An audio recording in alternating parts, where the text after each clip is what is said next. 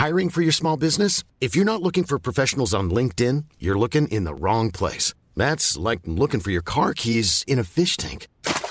LinkedIn helps you hire professionals you can't find anywhere else, even those who aren't actively searching for a new job but might be open to the perfect role. In a given month, over 70% of LinkedIn users don't even visit other leading job sites. So start looking in the right place. With LinkedIn, you can hire professionals like a professional. Post your free job on linkedin.com slash people today.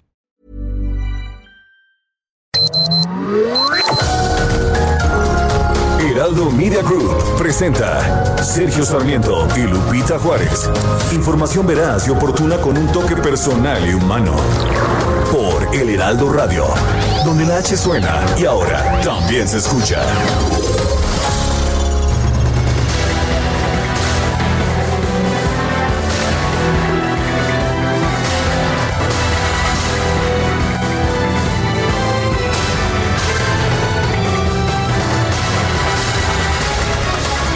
Ayer hubo elecciones en los estados de Hidalgo y de Coahuila. No acudió mucha gente, eran elecciones locales de Congreso en el estado de Coahuila, Congreso local de municipios en el estado de Hidalgo. Pero independientemente de que no haya llegado mucha gente, ya hay resultados y el PRI hasta estos momentos está encabezando, ya con el 97% de las actas capturadas, está encabezando las elecciones en el estado, en el estado de Coahuila. Eh, son los, uh, los resultados se están dando a conocer en tiempo real y de hecho la PRI está ganando los 16 distritos, las 16 diputaciones de mayoría relativa, así como nueve diputaciones de representación proporcional. En segundo lugar está Morena, en tercero, en tercero se ubica el partido Acción Nacional. En Hidalgo se está votando la renovación o se votó la renovación de 84 ayuntamientos. Y bueno, ahí la situación parece, eh, parece más confusa aparentemente en algunos de los grandes municipios hay empates técnicos, eh, sin embargo no hay un programa de resultados electorales preliminares, de manera que pues no podemos todavía adelantarle cómo está la situación. Lo que, lo que sabemos es que Pachuca eh, se está disputando entre Morena y el PRI, el PAN que era pues que era que era fuerte allá en Pachuca se ha desplomado. Son las 7 de la mañana con dos minutos, 7 con 2. Hoy es lunes.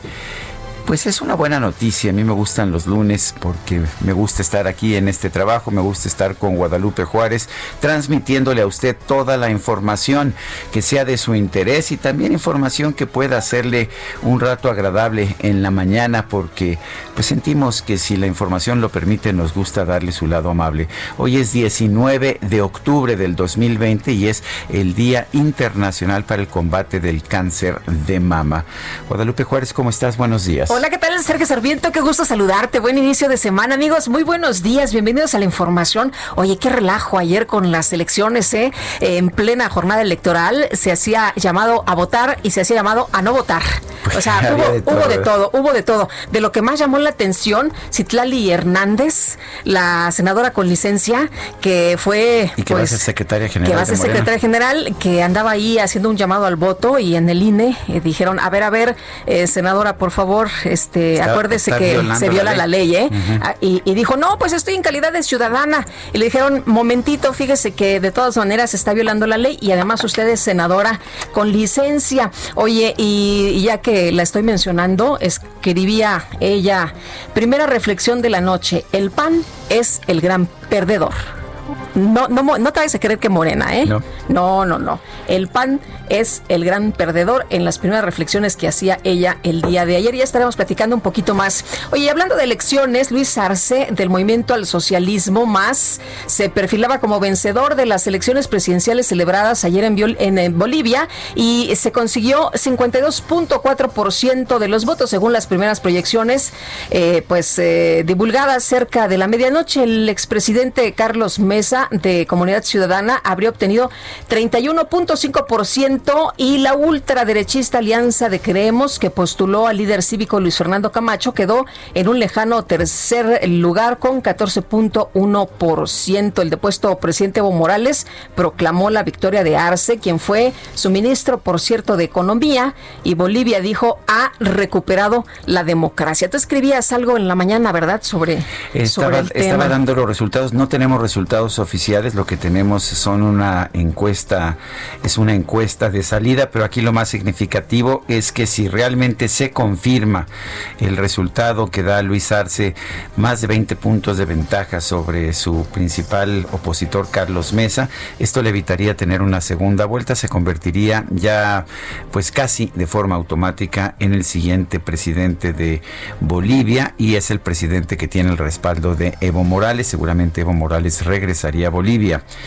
Y bueno, en otros temas, Andrés Manuel López Obrador, el presidente de México, dice que pues aún hay corrupción en el gobierno. Nos había dicho antes que, que ya no había, que pues que eso eran cosas del pasado, pero dice, dijo ayer, todavía no termina de morir lo viejo y todavía no termina de nacer lo nuevo. Dijo también que la detención del general Salvador Cienfuegos y el juicio contra el general García Luna, exsecretario de Seguridad, son una demostración de la decadencia que produjo la política neoliberal. Oye, y hay que estar atentos con el tema de la pandemia. Ocho de los 32 estados del país muestran ya un rebrote de casos de COVID-19. Eh, los gobiernos estatales serán los encargados de desacelerar sus acciones de reapertura o, en su caso, restringir otra vez algunas actividades económicas. En Europa han estado tomando ya diferentes medidas. Toques de queda hasta, hasta eso han estado ya imponiendo. Son las 7 de la mañana con 6 minutos.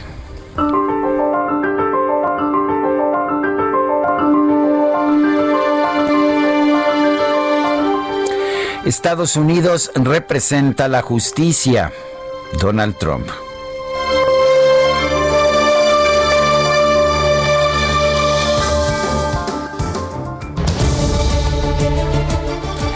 Y las preguntas, ya sabe usted que nos gusta preguntar a mucha gente, nuestro público le gusta responder. Este viernes pasado preguntaba aquí en este espacio, ¿piensa usted que el ejército mexicano está involucrado en el narcotráfico o lo protege? Nos dijeron que sí, 84.5%, que no, 7.9%, quién sabe, 7.6%. Recibimos 9.412 votos y esta mañana temprano ya coloqué una pregunta en mi cuenta personal de Twitter arroba Sergio Sarmiento. ¿Quién debe manejar los recursos públicos para investigación científica? El gobierno nos dice 7.3% de la gente, fideicomisos 87%. Quién sabe, 5.7%. En 24 en 25 minutos hemos recibido 830 votos. Las destacadas del Heraldo de México. Y ya está con nosotros en la cabina Itzel González. Itzel, ¿qué tal? Muy buen inicio de semana. Lupita, Sergio, amigos, muy buenos días. Arrancamos la semana de cumpleaños de Sergio Sarmiento. ¿Qué tal? Ya se recibieron los pasteles desde el viernes. que sigan llegando o no te tocó? No me tocó. Lamentablemente no me tocó. ¿A, distancia? A distancia. Exacto, ni modo. Pero empezamos la semana de celebración del cumpleaños de Sergio Sarmiento. Este lunes 19 de octubre, hoy se conmemora el Día Internacional de la Lucha contra el Cáncer de Mama. Un día de concientización porque 17 mujeres mexicanas mueren diariamente por esta enfermedad y sin 52 años es la edad de la incidencia de esta enfermedad. Oye, la portada del Heraldo, ¿no? Dedica justamente a dar un montón de información importante, de datos relevantes. Así es, Lupita. Sergio, eh, es esta mañana el Heraldo de México se, se pinta de rosa en conmemoración a este Día Internacional. De hecho, todas las páginas. Tú también vienes de rosa. Yo vengo de rosa. Lupita, Lupita también viene de rosa con negro. rosita con negro. un, día, un día de, de concientizar, Sergio, de negro, pero apoyando, apoyando la causa como siempre. Y Sergio Lupita con mucha información que se publica esta mañana en el Heraldo de México. Así que, ¿qué les parece si comenzamos con las destacadas?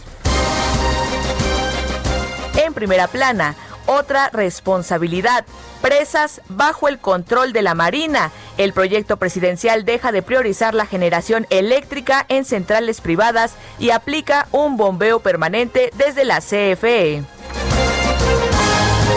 País, derechos humanos, denuncias llegan a tope. Sedena acumuló casi 3.000 casos de agresión militar con Cienfuegos.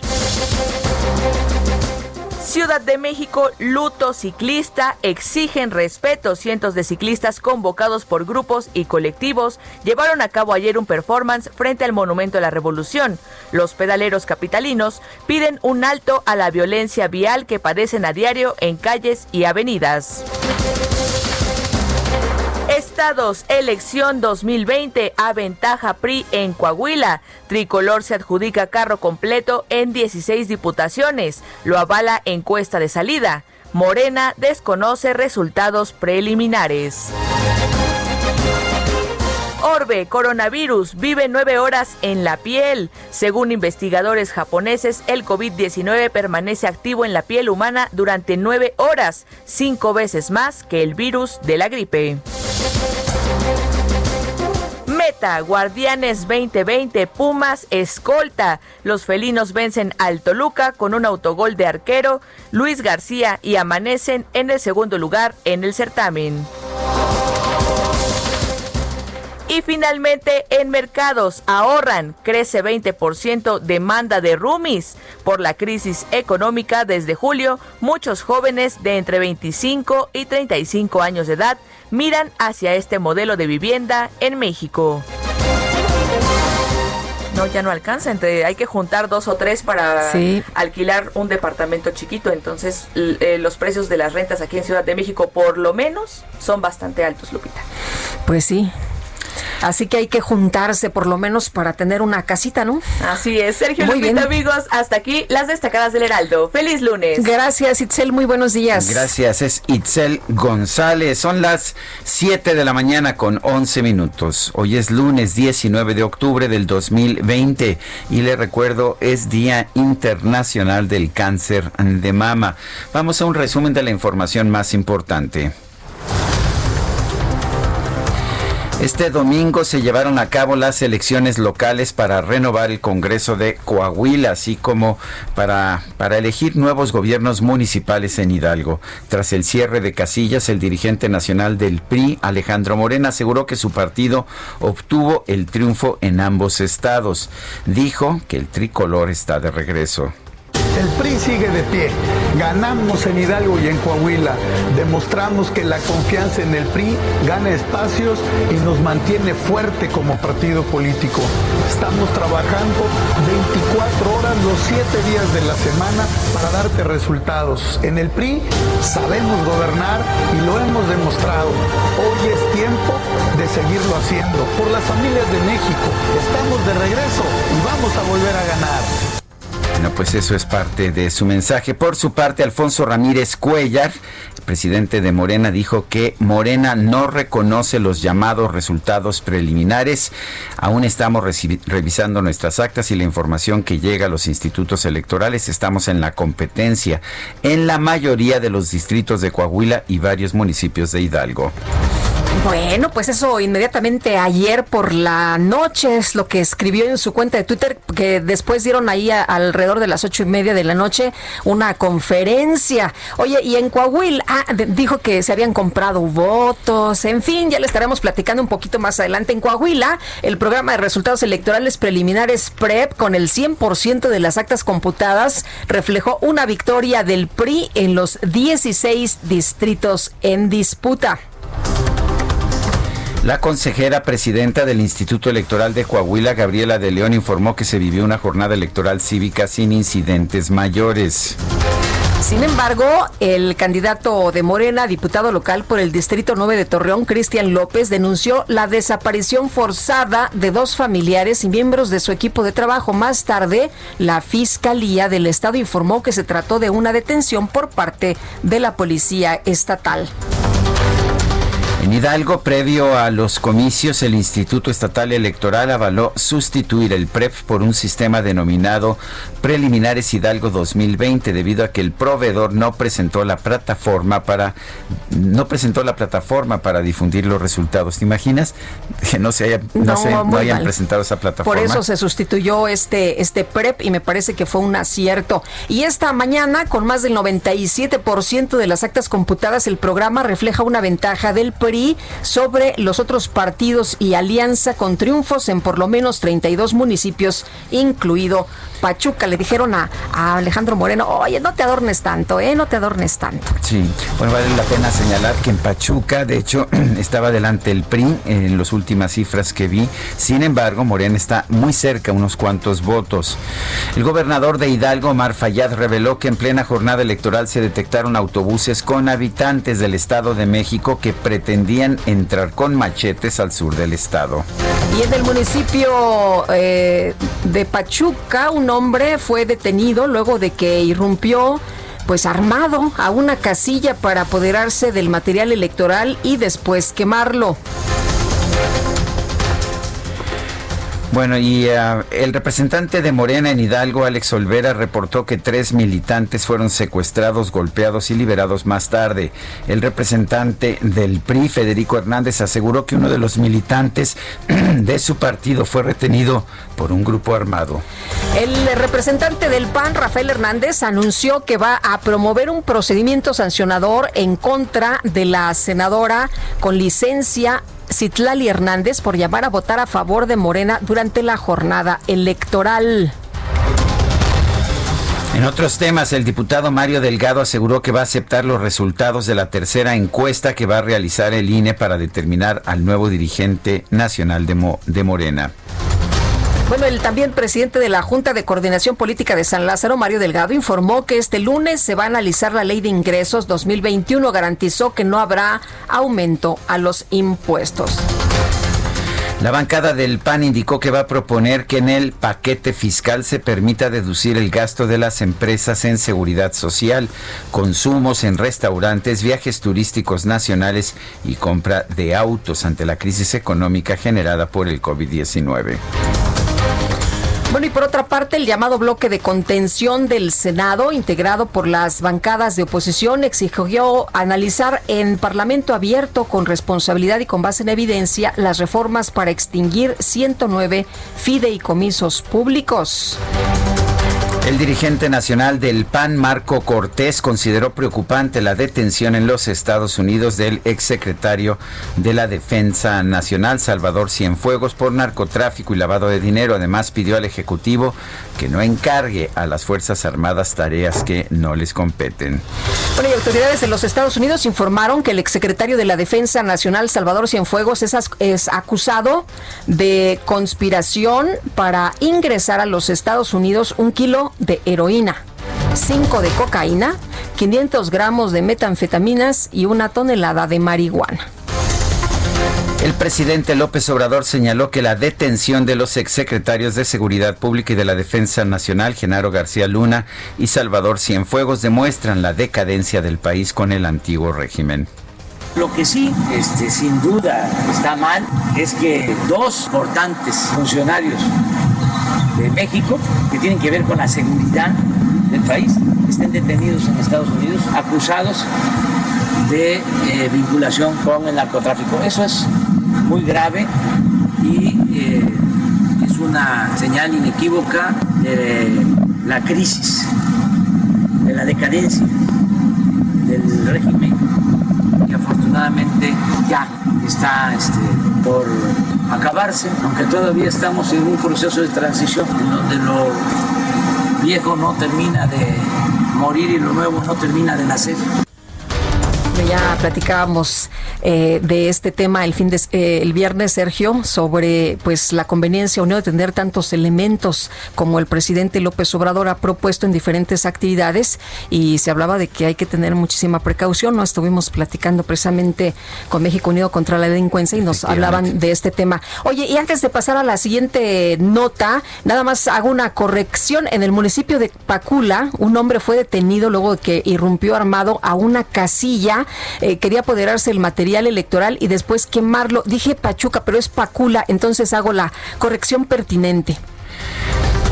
Este fin de semana el presidente López Obrador realizó una visita a la presa Ángel Albino Corso la presa de Peñitas allá en Chiapas, donde anunció un plan para el manejo de las presas hidroeléctricas a fin de combatir las inundaciones en ese estado y en Tabasco. Y por otro lado, López Obrador reiteró que la refinería de Dos Bocas se va a inaugurar el primero de julio del 2022. ¿Y sabe usted para qué? Bueno, pues para celebrar los cuatro años de su triunfo en las elecciones del 2018. Quedamos que se va a inaugurar el primero de julio, cuando los mexicanos decidieron en 2018 decir basta al régimen de corrupción, al régimen de la impunidad, de injusticias y de privilegios, y con mucha sabiduría nuestro pueblo dijo basta y vamos por la transformación de México. Por eso, ese día primero de julio del 22 se va a estar inaugurando esta refinería. El secretario de Marina Rafael Ojeda informó que dio positivo a la prueba de COVID-19. Indicó que está asintomático y que se va a mantener trabajando desde casa. El director general del Centro Nacional de Programas Preventivos y Control de Enfermedades, Rui López, indicó que hay ocho estados que registran datos claros de un repunte de COVID-19 la posibilidad de estos rebrotes y aunque a nivel nacional estamos viendo un estancamiento del descenso, hay claramente entidades federativas, ocho entidades federativas señaladas o mostradas en esta curva que tienen datos claros de rebrote y por lo tanto la importancia de, que en estas entidades eh, todavía tenemos muchas posibilidades de modificar estas tendencias. Sin embargo, el especialista señaló que también hay 20 entidades que reportan descensos en sus casos estimados de COVID-19 y cuatro que están en una meseta. El reporte completo de la Secretaría de Salud señala que en México ya hay 851.227 contagios de coronavirus y 86.167 decesos. Y en información de último momento, el Aeropuerto Internacional de la Ciudad de México informa que debido a un banco de niebla, Las operaciones de aterrizaje y de despegue se encuentran suspendidas. Atención, suspendidas las operaciones de aterrizaje y de despegue en, en el Aeropuerto Internacional de la Ciudad de México. La jefa de gobierno de la Ciudad de México, Claudia Sheinbaum, informó que la capital se mantendrá esta semana en semáforo naranja con alerta debido a un incremento en las hospitalizaciones por COVID-19. El gobernador de Sinaloa, Quirino Ordaz, informó que los estados de, estadios de béisbol y fútbol de su estado van a seguir abiertos al público, al considerar que sí es posible tener un equilibrio entre la convivencia y los protocolos sanitarios. La Arquidiócesis Primada de México puso en marcha la Mega Misión 2020, con la cual se van a impulsar diversas actividades de apoyo a los sectores de la sociedad más afectados por la pandemia. El embajador de Estados Unidos en México, Christopher Landau, afirmó que la crisis económica generada por el COVID-19 provocó que la migración de mexicanos a la Unión Americana creciera nuevamente y se ubique en los niveles más altos de los últimos 10 años.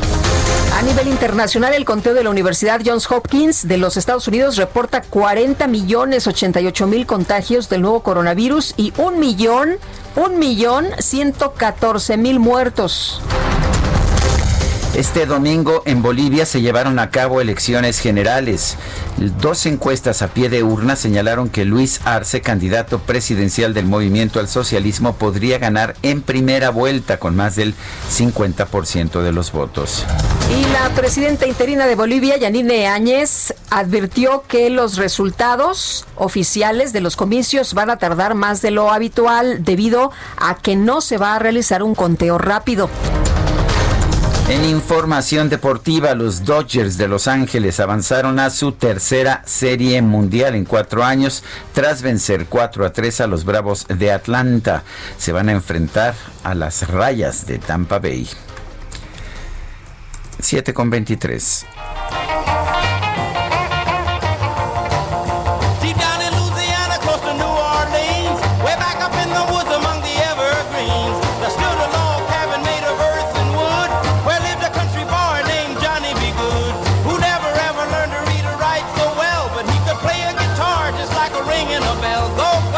Go, go, Johnny. Go, go. Johnny, be good.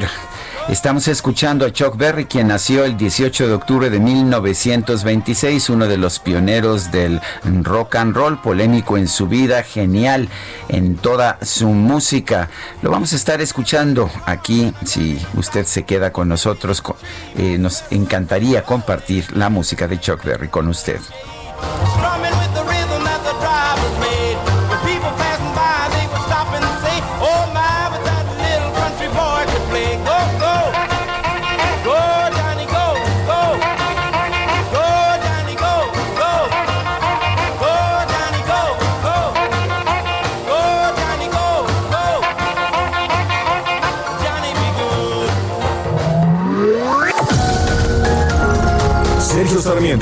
Lupita Juárez quieren conocer tu opinión, tus comentarios o simplemente envía un saludo para ser más cálida esta mañana. Envía tus mensajes al WhatsApp 5520 109647.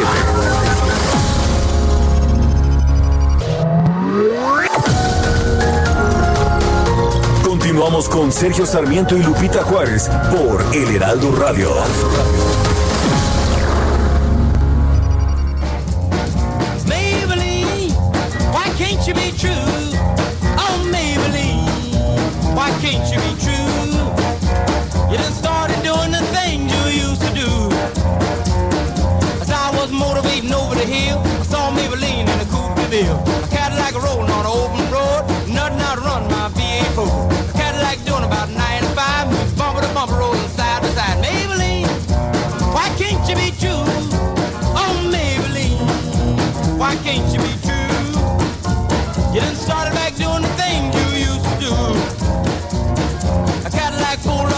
Sí, seguimos escuchando a Chuck Berry. A propósito, Guadalupe Juárez dice, Berta Pantoja, el rock es lo mejor para empezar el día. O sea que ya tenemos un voto a favor de estar escuchando a Chuck Berry. Me sentí un poco impositivo. Yo creo que andaba de malas ayer y dije, no, el lunes Chuck Berry y el martes ya no me acuerdo quién dije, pero también dije, este, y como no hubo votos. Pues la verdad es que todo el mundo andaba quién sabe dónde porque yo vi a ver cómo se pone esto no, estuvo muy desierto, muy desierto todo este tema de la música, pero Berta Pantoja, vente a bailar con nosotros.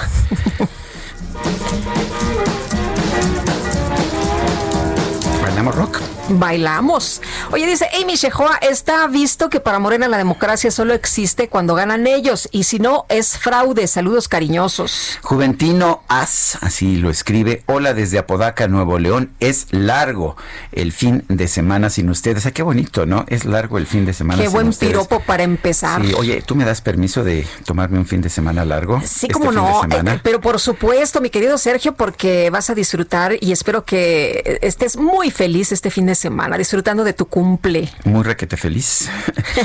bueno, vamos, vamos con información, vamos a, otro tema. Los diputados del PAN anunciaron que van a apoyar eh, una ley de ingresos que sea parte de una política económica integral con los mexicanos. Bueno, pero ¿cómo sería esta política económica que están buscando los diputados panistas? Juan Carlos Romero Hicks es coordinador del PAN en la Cámara de Diputados. Lo tenemos en la línea telefónica. Juan Carlos, ¿cómo estás? Buenos días. Pita y Sergio, iniciamos una semana que va a ser ardua en San Lázaro. El día de mañana es el límite para aprobar el paquete de ingresos, 20 de octubre, y el 31 de octubre es el límite del Senado de la República. Y después el paquete postal de esos vence el 15 de noviembre. Junto con esto tenemos miércoles la comparecencia del secretario de Educación Esteban Montezuma y el jueves la comparecencia del secretario de Salud y los directores del IMSS, del ISTE y del INSABI. Hoy en la tarde se inicia el pleno de San Lázaro a partir de las 4 de la tarde. La Comisión de Hacienda está convocada al mediodía para poder tener su dictamen y dentro de un rato un conjunto de legisladores, dentro de una hora, a las ocho y media de la mañana, tendremos una sesión de diálogo con el secretario de Hacienda, con Arturo Herrera, no es común en este país tener contacto con el secretario de Hacienda y será muy importante buscar e intentar ajustes finales porque la práctica anterior era que Hacienda enviaba personas a San Lázaro y estaban prácticamente ya acampados con capacidad de interlocución para hacer ajustes, ya sea ingresos y en egresos. Vamos a ver qué resulta de esta forma de diálogo. Por fortuna, el secretario es un hombre preparado y es un interlocutor confiable. El reto es que el presidente lo escuche, lo cual no es común en este país. Solamente hemos tenido los legisladores coordinadores una sola entrevista con el presidente desde que inició su mandato y fue el 6 de febrero de este año. ¿Qué buscamos nosotros? En el paquete de ingresos son cuatro aspectos. Primero, que las medidas fiscales impulsen la recuperación del sector económico de todos. Segundo, que respeten los derechos de los ciudadanos y que no veamos una hacienda invasiva. Tercero, que pueda apoyar la economía familiar. Y cuarto, que otorgue certidumbre y seguridad jurídica a todos los uh, gobernados. En un momento en donde la economía decrecerá entre 8 y 12% este año, entre los problemas que ya traíamos, más la acumulación de la pandemia, traen ellos problemas muy graves.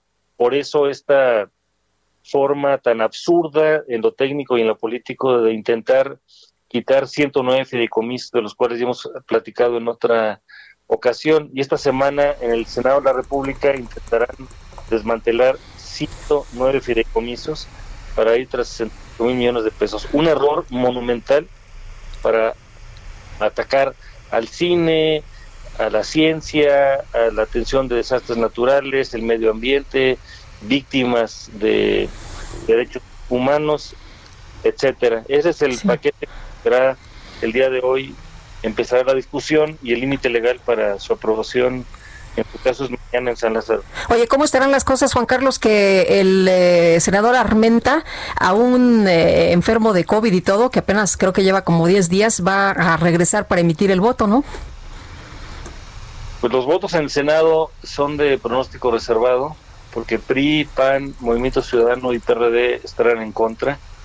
El PT ha anunciado que estará en contra al menos en 35 de los 109 y vamos a ver las demás fuerzas políticas cómo se comportan. Esto sería un error monumental.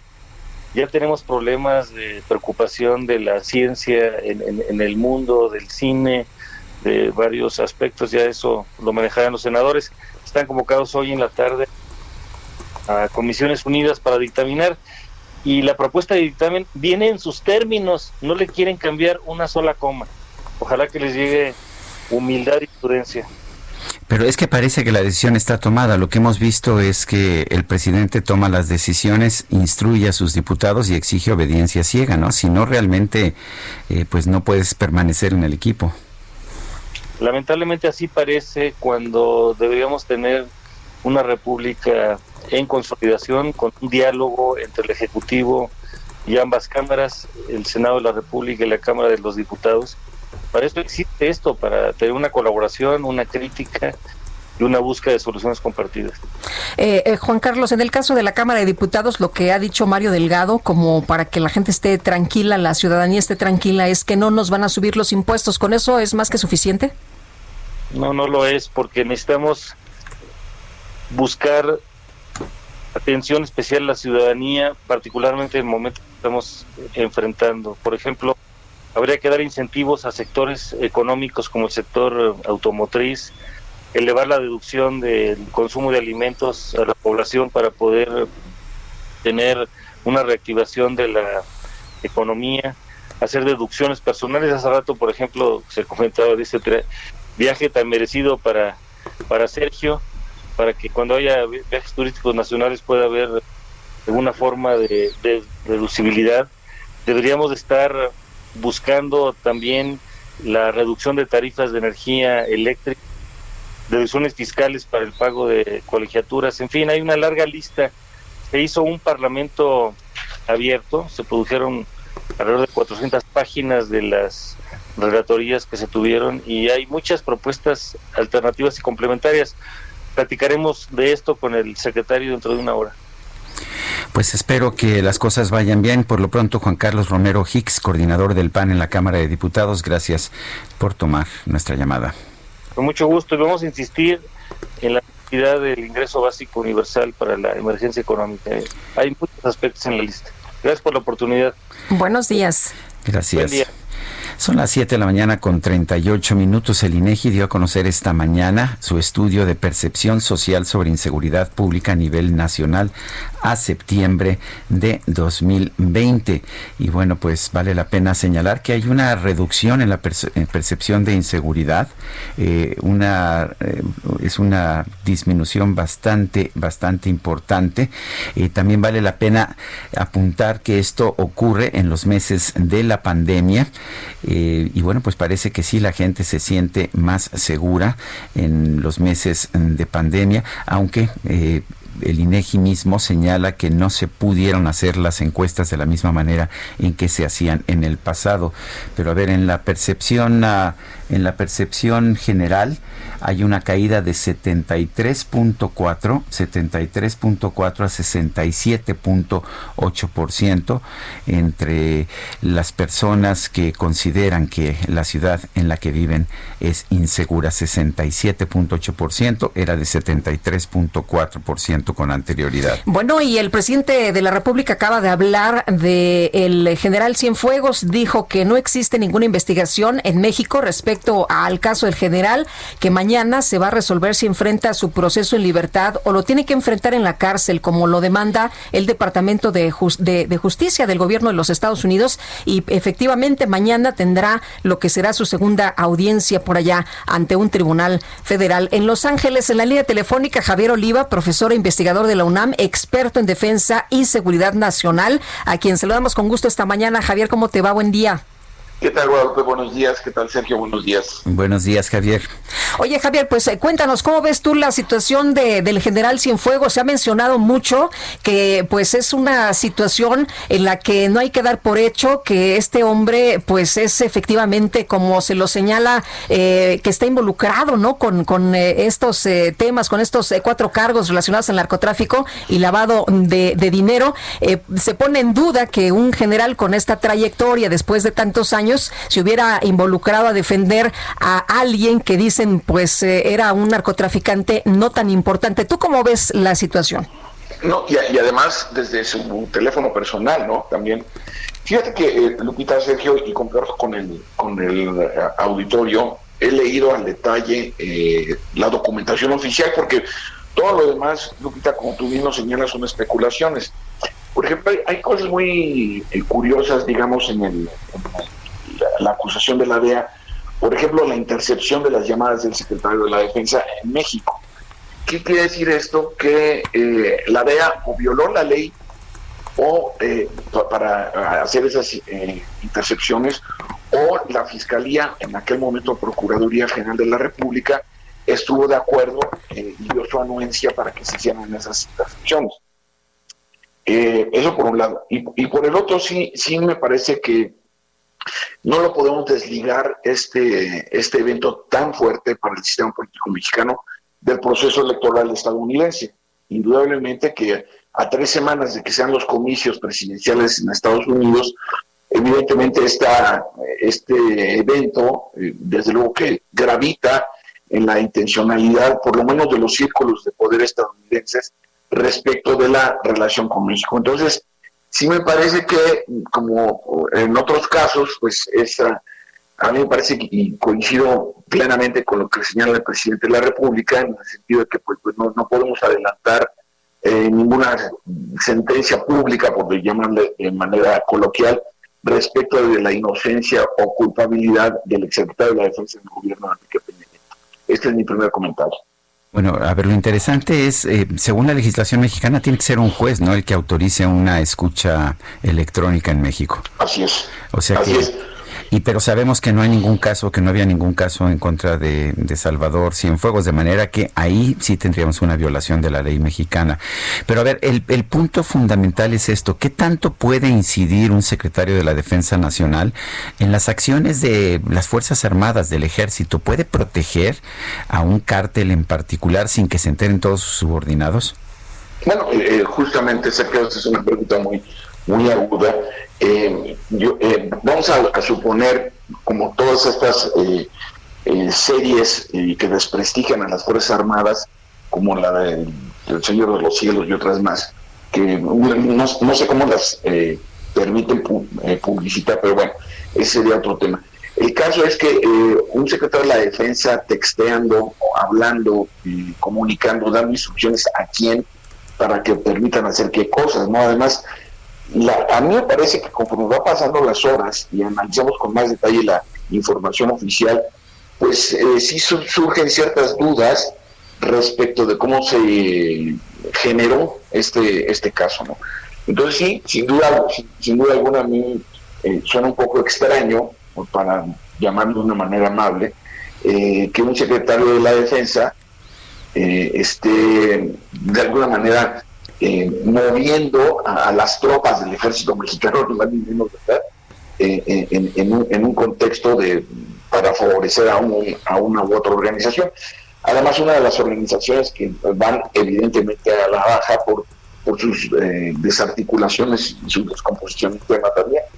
Entonces sí creo que eh, pues hay que tomar las cosas con un poco más de tiempo y no como lo han hecho, y lo digo públicamente, eh, como lo han hecho varios analistas, colegas, comentaristas que se han precipitado al culpabilizar o señalizar que esto tiene que ver con una u otra forma de, gobierno, lo cual a mí me parece obviamente un exceso. Mm, pues hay, hay, gente que ya lo, condenó, pero, pero ¿qué es lo que estaríamos viendo, Javier? Que el día de mañana en la audiencia pueda seguir este proceso en libertad, es lo que podríamos estar viendo en los Estados Unidos y en México, que se abriera una investigación. Eh, eh mira, hay un, hay un asunto importante y, que yo entiendo también por la jerarquía del, del exfuncionario, eh, no apareció con un traje anaranjado en la comparecencia.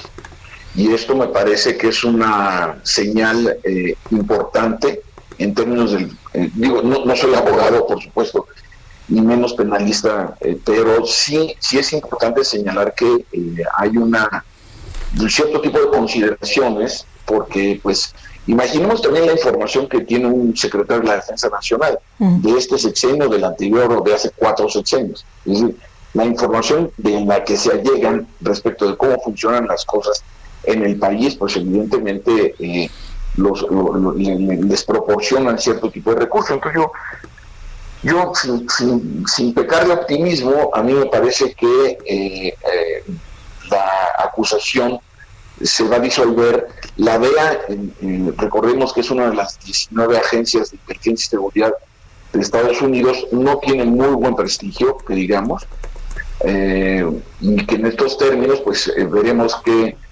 tan articulada está su, su uh, acusación. Recordemos que hace poco menos de tres semanas estuvo Shelley, que es el director promocional de la DEA en México, se entrevistó con el presidente de la República. Esto, lo que estoy diciendo, está en los medios de comunicación. Y entonces eh, habría que analizar si eh, tuvo la cortesía o no de informarle al propio presidente de la República de la situación. Muy bien. Pues Javier, muchas gracias por platicar con nosotros esta mañana. Muy buenos días. Gracias a ustedes, que tengamos buen inicio de semana. Son las 7 con 47 minutos. Ayer se llevaron a cabo elecciones para diputados locales en Coahuila. Alejandro Montenegro nos tiene la información. Adelante, Alejandro. ¿Qué tal, Sergio Lupita? Muy buenos días. Les saludo con mucho gusto desde Saltillo, Coahuila, para comentarles que con el 100% de las actas ya capturadas en el programa de resultados electorales preliminares, pues el PRI se lleva el carro completo, eh, obtiene de, de, manera contundente 16 de 16 diputaciones eh, por mayoría relativa en Coahuila. Eh, hay que recordar que en la última elección, en el 2017, solamente había obtenido 7 de las 16 diputaciones de mayoría relativa y ahora se las va a llevar toda falta de que se oficialicen ya los resultados con los cómputos distritales, lo que podría ocurrir el próximo miércoles pues eh, ya se puede ir adelantando que eh, se llevan todas las diputaciones eh, de mayoría relativa en Coahuila. Y bueno, pues Alejandro Moreno estuvo anoche en Saltillo para festejar este triunfo priista y señaló que el PRI está de vuelta en, en la vida política del país y anunció, pues dijo que es em, de alguna manera un que el PRI toma fuerza de cara a las elecciones del 2021. Eh, Morena pasa a ser eh, la segunda fuerza del Estado, eh, luego de dejar atrás al PAN, obtuvo un 20% de la votación en Coahuila y el PAN se quedó rezagado con un apenas un 10%. La participación, comentarle Sergio Lupita, que fue de cerca de un 39%, se registraron 843 mil votos de un total eh, de 2.220.000 personas que conforman la lista nominal de Coahuila, mientras que el PAN aceptó eh, que los votos no le favorecieron. Eh, Alfonso Cuellar, dirigente interino de Morena, señaló que no están de acuerdo con los resultados, que ellos están revisando las actas, acusaron, incluso acusó que el PRI eh, pues compró votos y dijo que por lo menos o hasta en nueve distritos él tenía información de que los resultados habían sido distintos y bueno pues en los próximos en las próximas horas darán más información al respecto. No no señaló si, van a impugnar estos resultados que todavía no no son oficiales sin embargo ya bastante certeros pero sí dijo que no que los desconoce de alguna forma por considerar que no están correctos en algunos casos. Y bueno pues finalmente comentarles que la elección se desarrolló de manera eh, pues muy tranquila con todos los protocolos sanitarios que se establecieron debido a la contingencia. Eh, la Fiscalía Especializada en Delitos Electorales no registró ninguna denuncia, salvo algunos incidentes menores que se registraron, eh, pues no hubo mayor problema. Y bueno, pues la participación, como ya les comentaba, del 39%, pues resultó un poco mayor a la, a la esperada, tomando en cuenta la contingencia por el COVID-19 y al tratarse de una elección meramente local. Es el reporte desde Coahuila, Sergio Lupita. Muchas gracias, Alejandro Montenegro. Muy buenos días. Bueno, pues así el panorama por allá en Coahuila, pero ¿qué tal en Hidalgo? José García nos tiene la información sobre las elecciones, esta jornada de ayer. José, ¿qué tal? ¿Qué tal, Lupita? ¿Qué tal, Sergio? Un saludo a ustedes y a todo el auditorio que nos escucha. Pues informarles que el día de ayer se llevaron a cabo las elecciones para renovar los 84 ayuntamientos de la entidad. En total se pusieron en disputa 1.080 puestos, de los cuales 84 fueron alcaldías, 96 sindicaturas y 900 regidurías. En total participaron 1.625 candidatos, pero al parecer, de acuerdo con los primeros reportes del resultado preliminar del 2020 Hidalgo del Instituto Estatal Electoral, el Partido de la Revolución Institucional es el gran ganador de la contienda, ya que ha obtenido la victoria en los municipios más importantes del estado, como son Pachuca, Tulancingo, Huejutla y también Mineral de la Reforma. Además de que hasta el momento, de acuerdo con los índices de un avance de más del 65% en el conteo de los votos, mantiene la victoria en 28 municipios de la entidad. Esto significa un, avance por parte de la Revolución Institucional conforme a la elección de 2016, donde fue en alianza y obtuvo la victoria solamente en 15 municipios. Por su parte, el Movimiento de Regeneración Nacional señaló que mantiene la victoria en municipios como Pachuca, Mineral de la Reforma y Tulancingo, y señaló que eh, la, contienda aún no se ha cerrado, debe de, pasar todo el escrutinio de los votos, por ello eh, también el candidato del municipio de Pachuca se declaró ganador de la contienda y el mismo Alfonso Ramírez Cuella, dirigente nacional de Morena, eh, señaló que también tienen la victoria en el caso de la capital del estado. El Partido Acción Nacional es el gran perdedor, solamente tiene la victoria en cuatro municipios, mientras que el Partido Revolucionario Democrático, que es el PRD, solamente tiene la victoria en 10 municipios, aunque dos de ellos de importancia como son Tula y lo que es Ixmiquilpan. Por su parte, también el, resto de los partidos políticos se dividirá las, las demás cabeceras municipales, aunque sin importancia significativa de acuerdo al padrón electoral, donde más del 40% del padrón lo conforman los municipios urbanizados de la entidad. Comentarles que la Fiscalía Especializada de Delitos Electorales no inició alguna carpeta de investigación por los, las situaciones vinculadas al proceso electoral, aunque también Morena y los partidos como PRD y PAN denunciaron la compra de votos masiva por parte del PRI. Esta es la información que tenemos hasta el momento por parte del Estado de Hidalgo. Muy bien, gracias José. Muy buenas tardes, muy buenos días. Igual para ti, buenos días. Vamos ahora con Israel Lorenzana, está en el Senado de la República. Adelante, Israel. Sergio Lupita, muchísimas gracias. Muy buen inicio de semana. Efectivamente, se trata de la calle de Madrid e Insurgentes y también la calle de París e Insurgentes, en donde ya tenemos elementos de seguridad del Senado, quienes han instalado vallas metálicas para evitar esto, pues para evitar que lleguen manifestantes aquí al Senado de la República. Ya tenemos un reducido grupo de exbraceros quienes están colocando algunas lonas aquí en la calle de París. Ellos están pidiendo pues que se detenga esta ley eh, para, para poder echar pues abajo precisamente el tema de los fedicomisos, están en contra de la desaparición de los fedicomisos y en materia vehicular muchos automovilistas se están encontrando con asentamientos a través de insurgentes, esto para quien va procedentes de reforma y con dirección hacia la ribera de San Cosme. Hay que anticipar su paso por varios minutos, aunque tenemos elementos de la Secretaría de Seguridad Ciudadana, esto con dirección hacia la zona de la raza. Sergio Lupita, información que les tengo. Gracias, Israel. Hasta luego. Hasta luego. Y Javier Ruiz desde el Zócalo Capitalino. Javier, ya has estado trabajando desde hace unos días y no te hemos dado la bienvenida, pero rapidito nos vamos.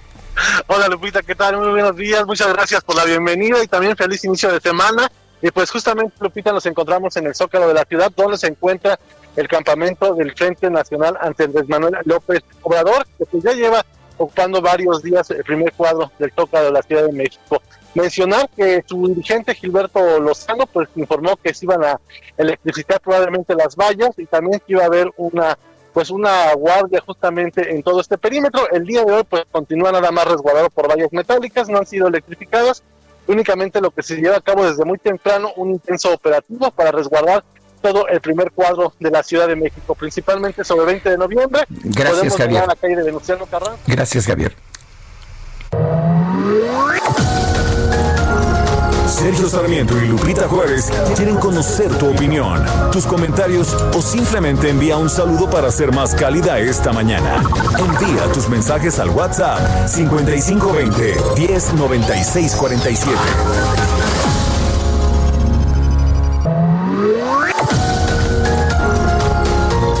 Continuamos con Sergio Sarmiento y Lupita Juárez por El Heraldo Radio.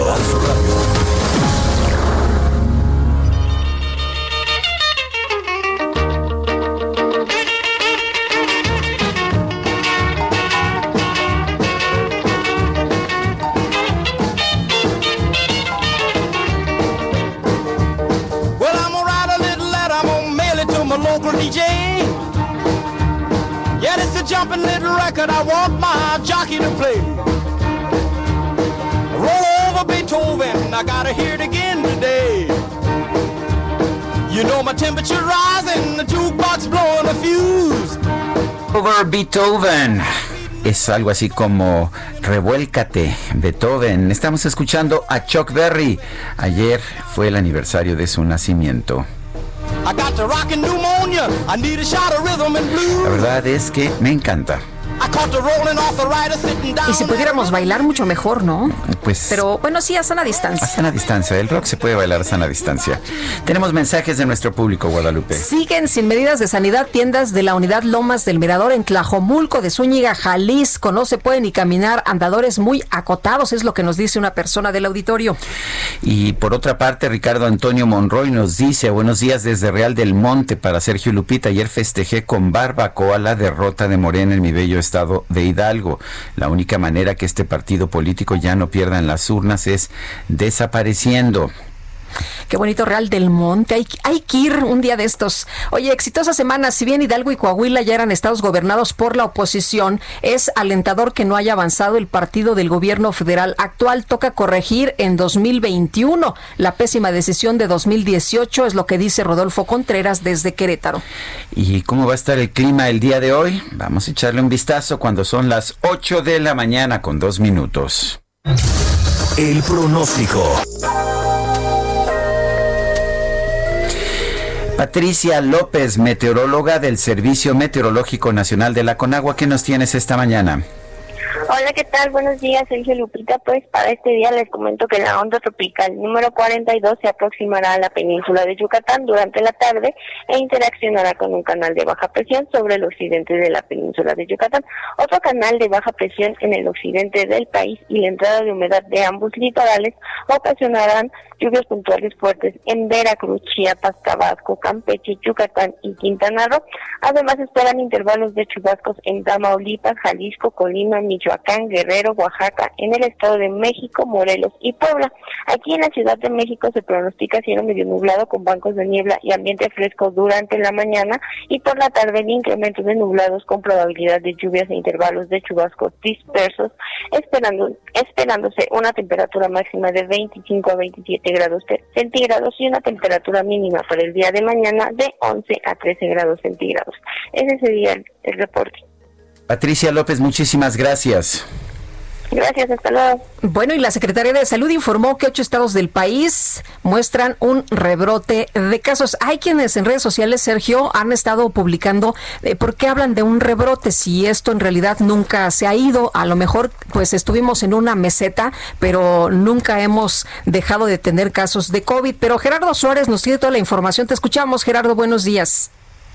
Muy buenos días, Sergio y Lupita. Ocho de los 32 estados del país muestran ya un rebrote de casos de COVID-19. Se trata de Aguascalientes, Chihuahua, Coahuila, Durango, Nuevo León, San Luis Potosí, Zacatecas y Querétaro. En conferencia, el director general del Centro Nacional de Programas Preventivos y Control de Enfermedades, Ruy López Ridaura, dijo que en estos estados se puede afirmar que ocurre un rebrote porque después de una tendencia a la baja, otra vez han mostrado varias semanas de incrementos de casos de COVID-19. El titular del Senaprese dijo que aún hay oportunidad de evitar que ocurra un incremento acelerado de casos de coronavirus en México, esto si se disminuye el desconfinamiento o se vuelven a cerrar algunas actividades en estos estados. Aunque varios países europeos se confinaron otra vez por una segunda ola de coronavirus,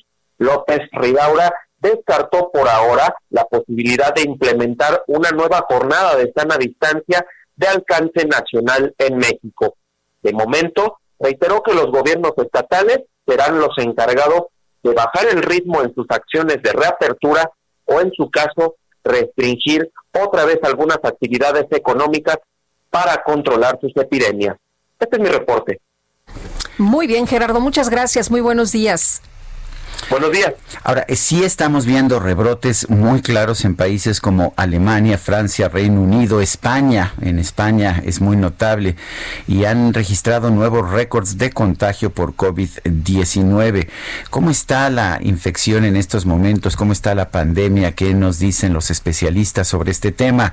Tenemos en la línea telefónica al doctor Francisco Moreno, internista, infectólogo, jefe de medicina interna del Centro Médico ABC. Doctor Moreno, ¿cómo estás? Paco, ¿cómo estás? Me da mucho gusto, como siempre, platicar contigo. Buenos días, Lupita, Sergio. Hola. para mí es un honor estar con ustedes. Buenos días. A ver, ¿qué nos, ¿qué nos dice? ¿Cuál es el mensaje? Países como Italia o España habían sido de los que más, más rigurosos cierres habían tenido y sin embargo estamos viendo estos rebrotes. ¿Cuál es el mensaje? ¿Qué, qué hicieron mal o, o qué debemos aprender de este rebrote? Pues mira, lo que pasa es que ellos tuvieron una verdadera primera ola en la que hubo un grupo de individuos que se inmuniza y por lo tanto disminuyen el número de contagios cuando se hacen las medidas de confinamiento, de eh, pues las que sabemos de precaución.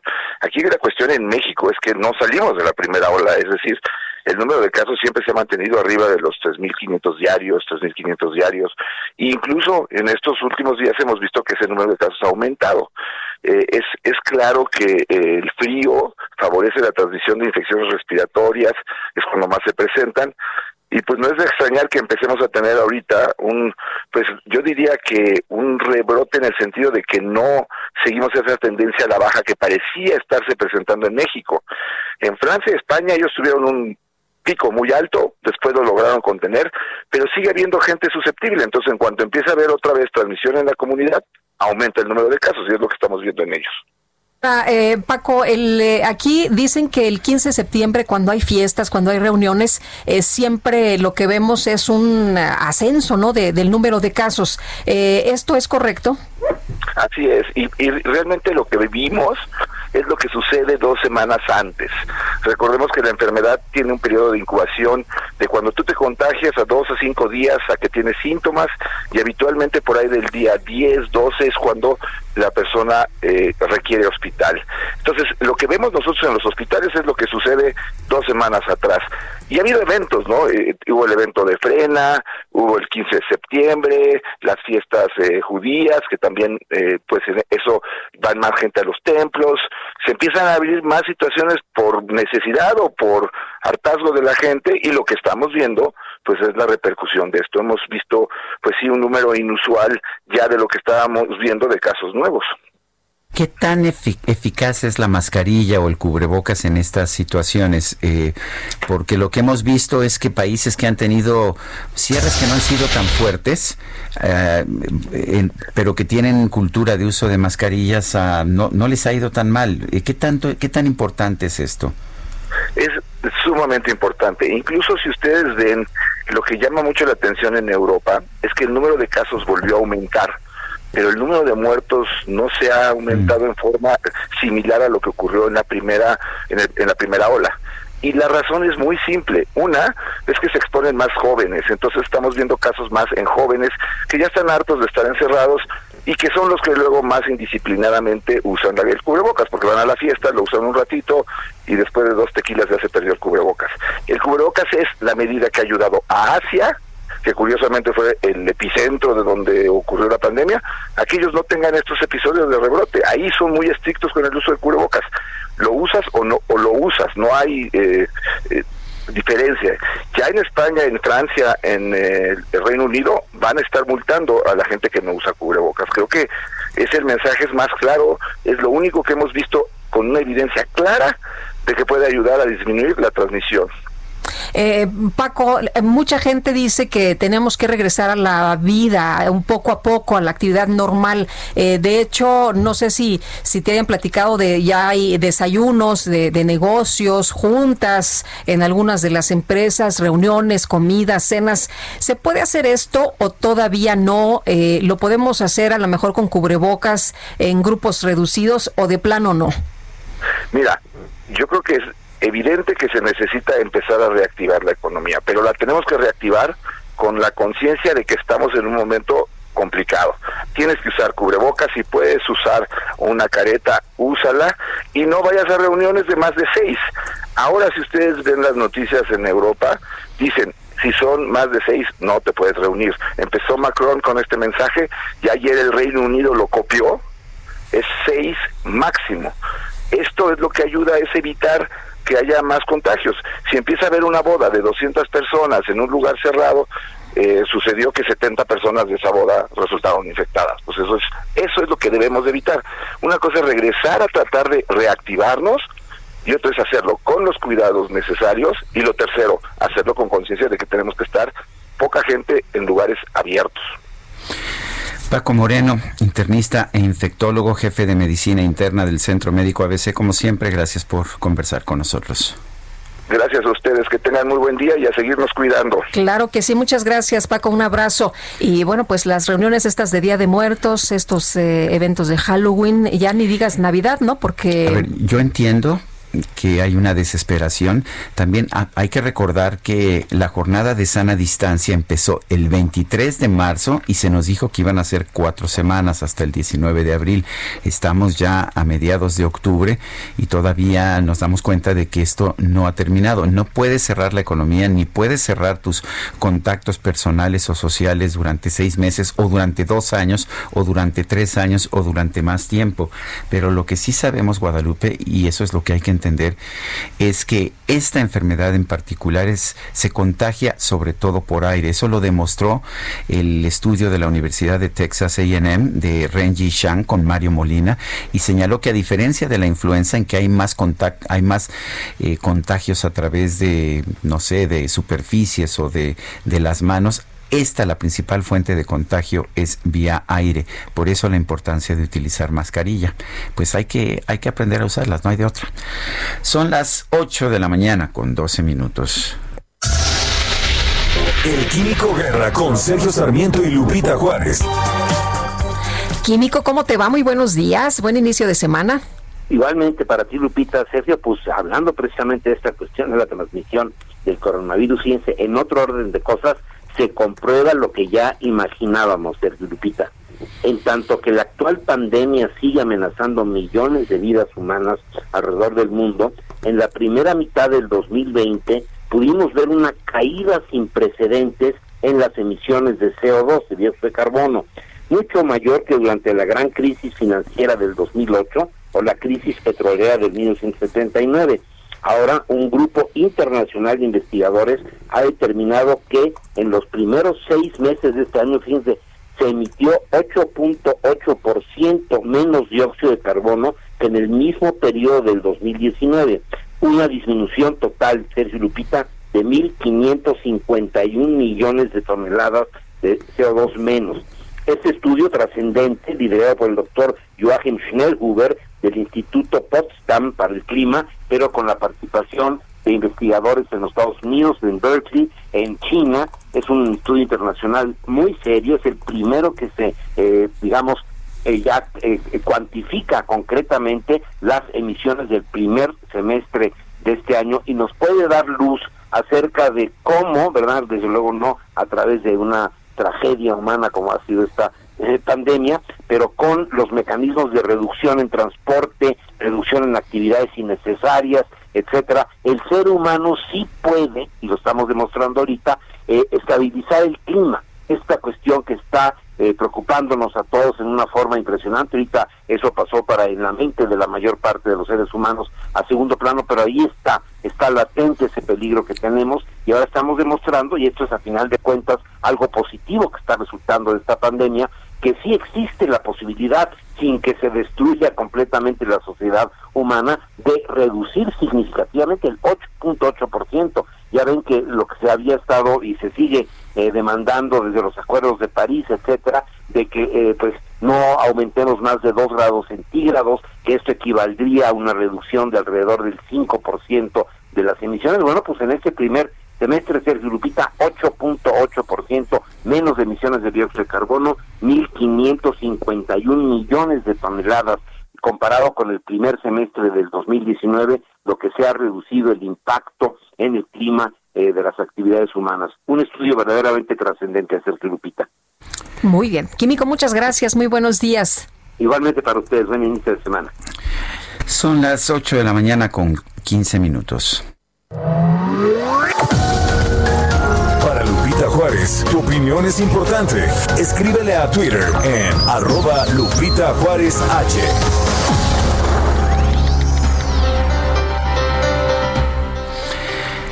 Tenemos en la línea telefónica a Jorge Ramos, él es periodista de La Silla Rota. Jorge, ¿cómo estás? Buenos días. ¿Qué nos tienes esta mañana? Sergio, muy buenos días. Lupita, auditorio. Lisbeth Bravo Ladrón de Guevara, de 39 años, acude a entregar un pedido de comida en el centro comercial Plaza Américas.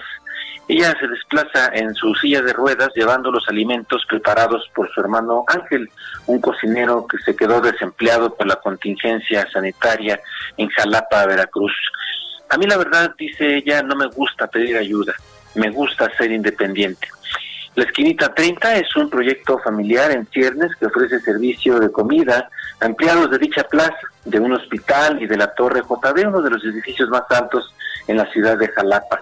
Normalmente Lisbeth trabaja como auxiliar administrativo en una oficina de gobierno, pero la pandemia, la pandemia la llevó a estar de guardia desde abril y con su tiempo libre ahora ayuda a su hermano a empezar de cero, aunque esto implique salir a trabajar en una urbe que ya supera los 2.000 casos acumulados de COVID-19 en la primera quincena de septiembre, la segunda mayor incidencia en el estado después del puerto de Veracruz.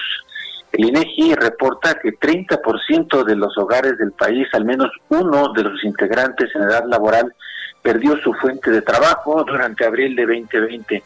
Ese es el caso de Ángel, quien tras, su traspié en un restaurante trata de recuperarse y lo hace recibiendo la ayuda que alguna vez procuró a su hermana. La actual crisis que acumuló el impacto de la pandemia a un magro crecimiento en los años previos ha arrojado de su empleo o la forma de sustento a millones de personas en México. Los sobrevivientes es una serie no periódica de trabajos con los que la silla rota buscará contar, busca contar a fondo las historias de familias que han visto desplomarse su nivel y modo de vida y cómo encaran la adversidad. Sergio. Pues como siempre, Jorge Ramos, muchísimas gracias. Buenas, buenos días, Sergio Lupita. Buenos días y vámonos, pero en el metro. Reporte Metro con Palmira Silva. ¿Todavía entramos? Todavía Palmira. entramos al metro, pero con mascarilla, ¿no? Ah, Eso sí, Palmira Silva, ¿cómo te va? Buenos días. Hola, muy buenos días, Lupita. Sergio, un saludo a tu auditorio.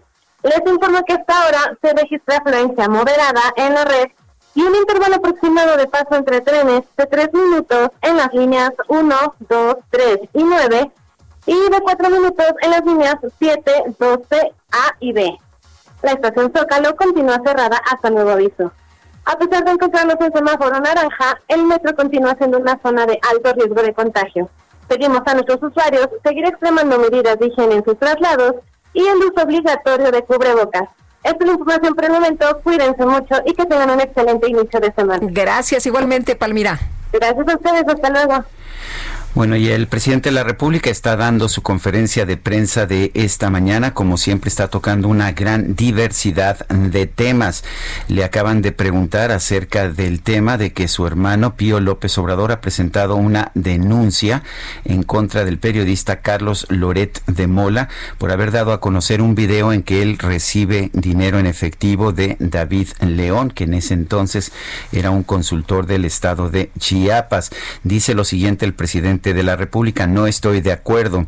Yo creo que no debe de pedirse castigo así para nadie, para nadie más, más si es mi hermano, porque eso lo utilizan mis adversarios en contra de mi persona y del gobierno que represento. Yo deslindo lo público de lo familiar.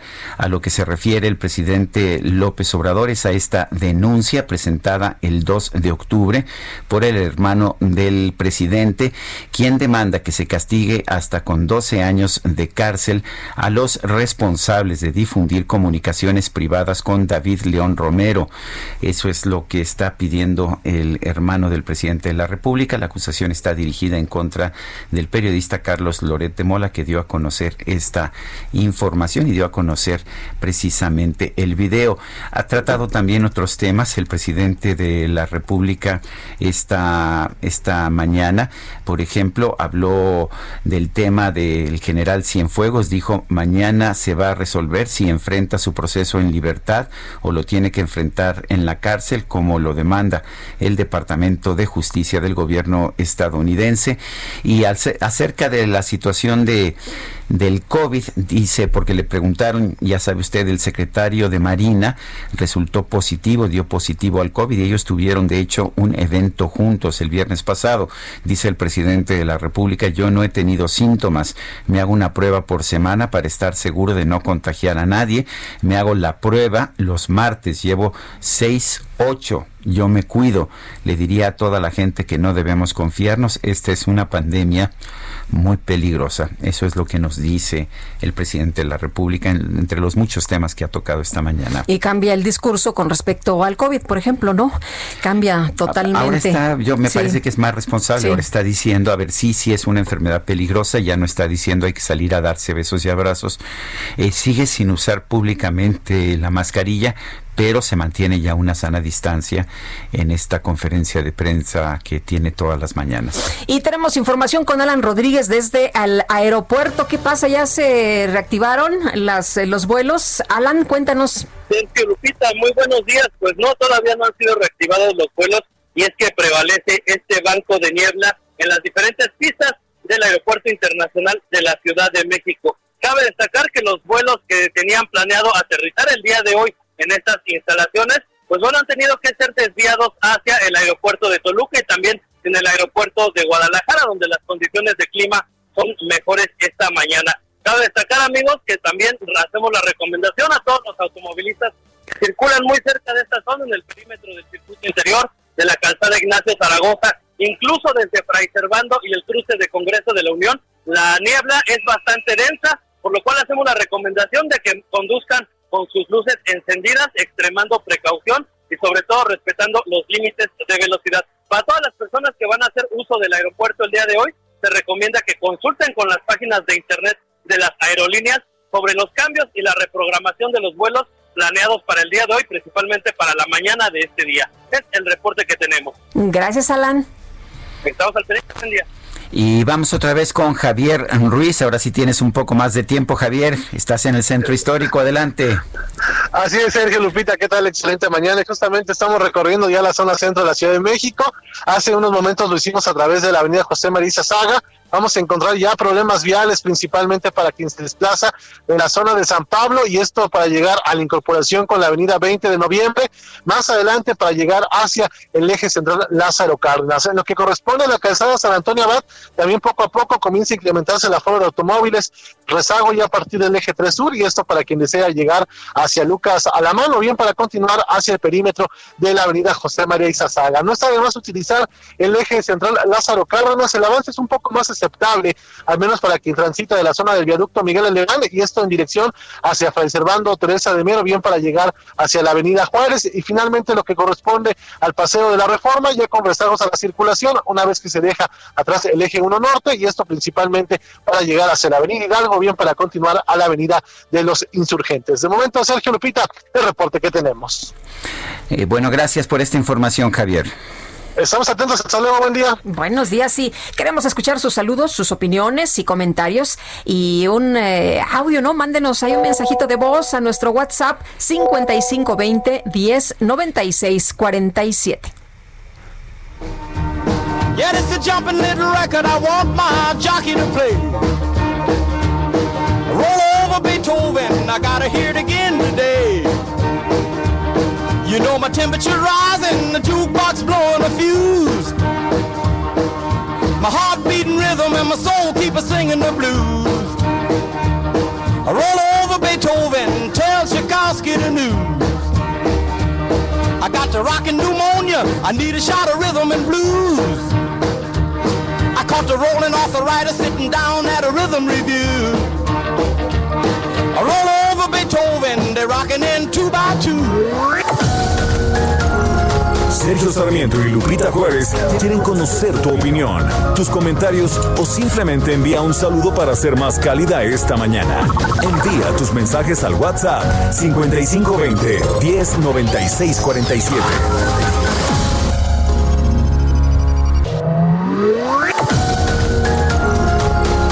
Continuamos con Sergio Sarmiento y Lupita Juárez por El Heraldo Radio. Jaque Mate con Sergio Sarmiento. Jaque Mate con Sergio Sarmiento. Me parece que no se puede tomar una decisión sobre el caso del general Cienfuegos, el exsecretario de Defensa del gobierno mexicano durante el sexenio de Enrique Peña Nieto, sin ver realmente la información y hasta este momento la información es bastante deficiente. No, no conocemos realmente eh, qué tan fuerte es el caso en contra del general, el general Salvador Cienfuegos. La verdad es que el general tuvo tenía toda una trayectoria, era respetado, aquí simplemente no se le investigaba. Él fue a Los Ángeles, eh, él iba, iba como turista junto con su familia cuando fue detenido, lo cual quiere decir pues que ni tenía la conciencia intranquila y que no pensaba ni por, ni por asomo de duda que pudiera haber una orden de aprehensión en su contra. Eh, cuando nos ponemos a ver la información que hay disponible, sabemos que hay testigos protegidos que han declarado en su contra, pero sabemos también que estas declaraciones son compradas muchas veces por los fiscales allá en Estados Unidos. Aparentemente hay una serie de mensajes por BlackBerry en que un grupo de narcotraficantes estarían hablando de la protección que les denominaba un padrino. Y también tenemos información en el sentido de que en alguna ocasión dijeron en estos mensajes que el padrino estaba en la tele, en la televisión, y era un momento en que estaba el secretario de la defensa allá eh, en la televisión mexicana, pero no sabemos si esto es prueba suficiente. El secretario pudo haber estado por otras razones o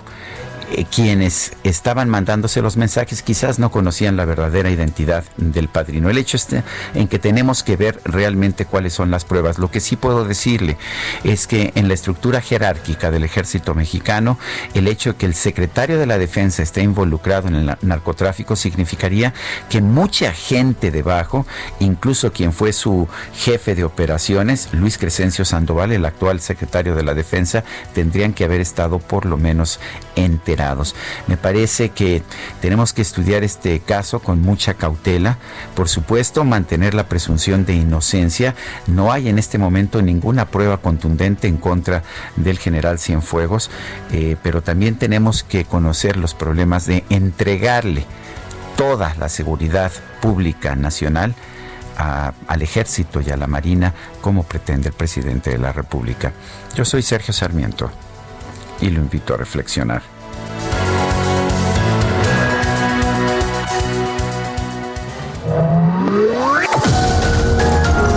Para Sergio Sarmiento tu opinión es importante. Escríbele a Twitter en arroba Sergio Sarmiento.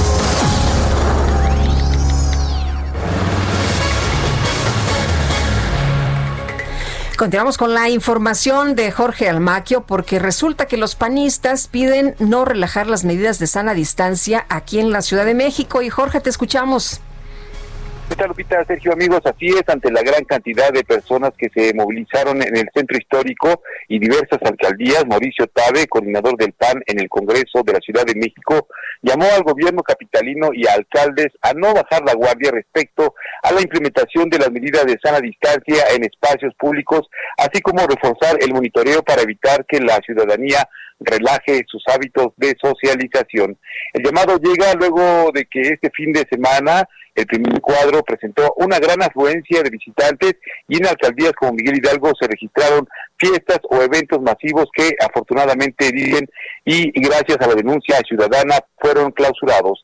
Tabe Chatea expuso que las alcaldías deben actuar de manera preventiva de cara a las festividades del Día de Muertos para evitar que familias se expongan en las calles e inhibir también altas concentraciones en panteones.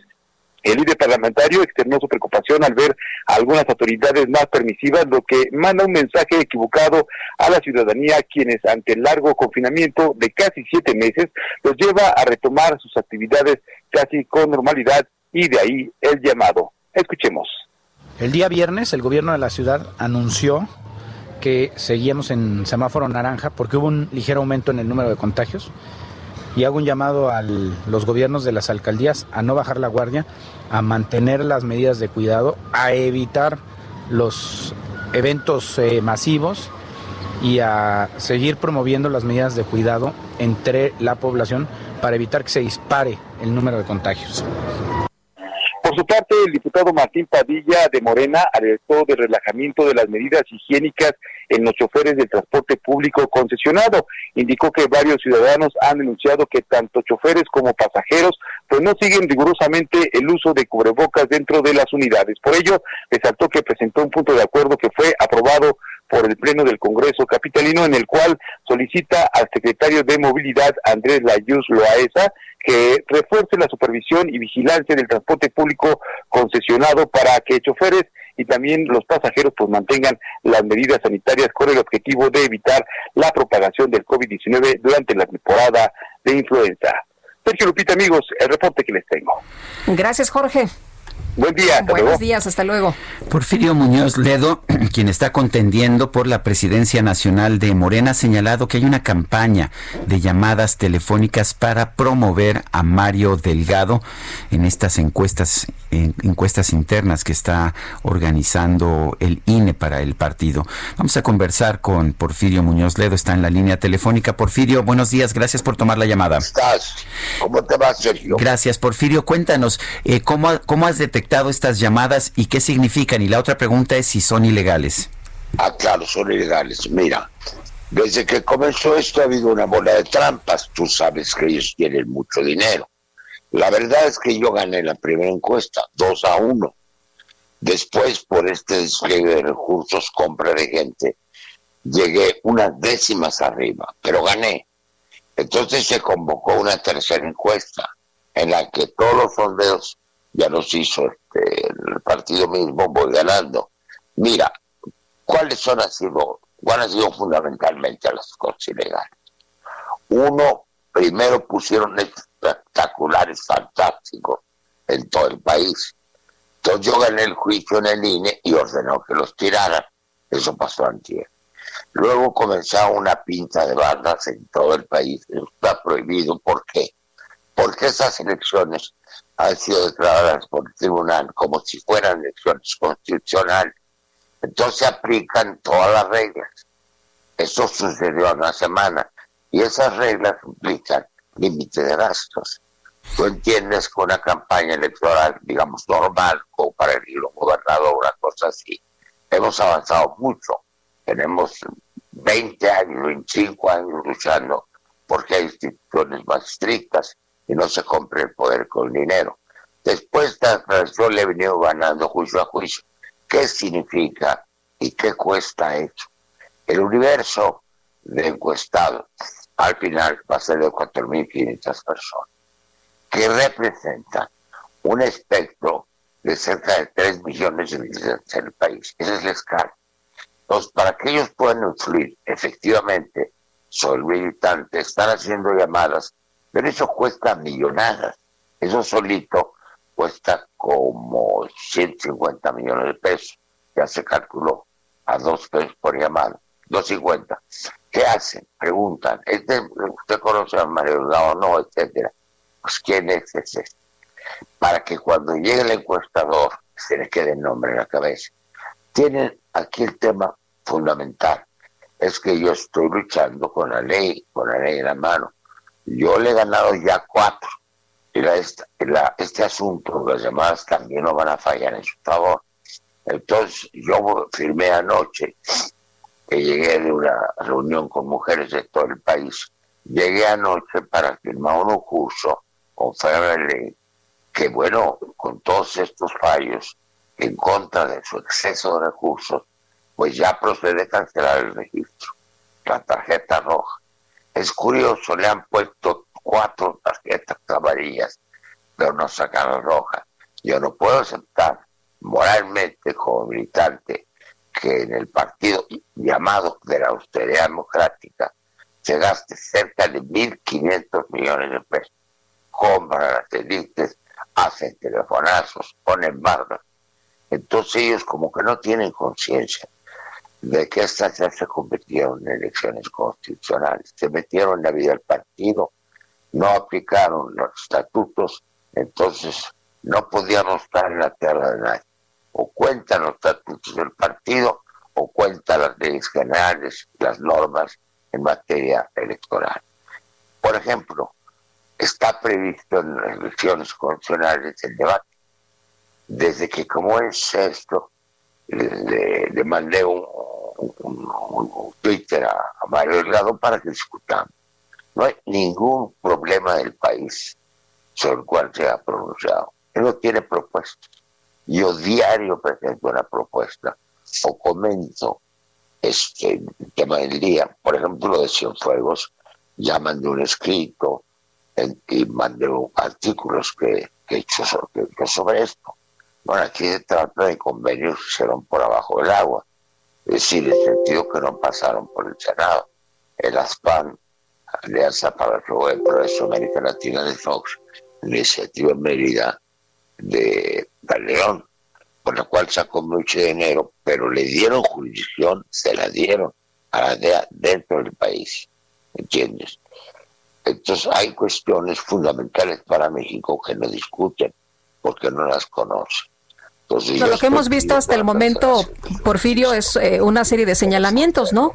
Eh, eh, no porque crea que con un knockout así que puedo ganar, sino que yo no puedo aceptar moral, jurídica, ni, desde el punto de vista partidario que se violen todos los estatutos.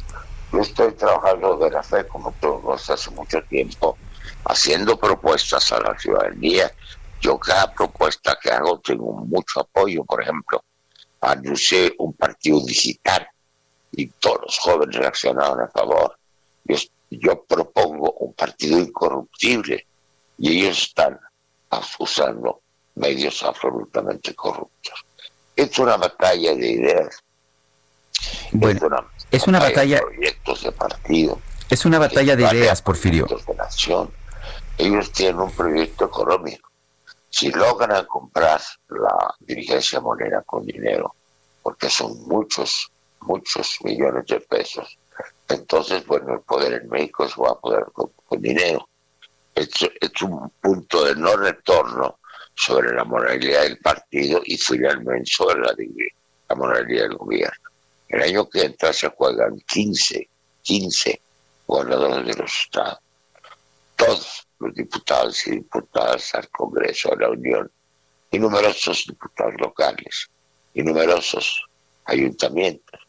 Entonces la mitad prácticamente de la estructura política del país se resuelve en el O tenemos reglas internas que sean verdaderamente democráticas, que realmente las bases, por métodos convenidos por todos, eligen candidatos, ellos van a construir, que es lo que quieren, una especie de cadena de casicazos.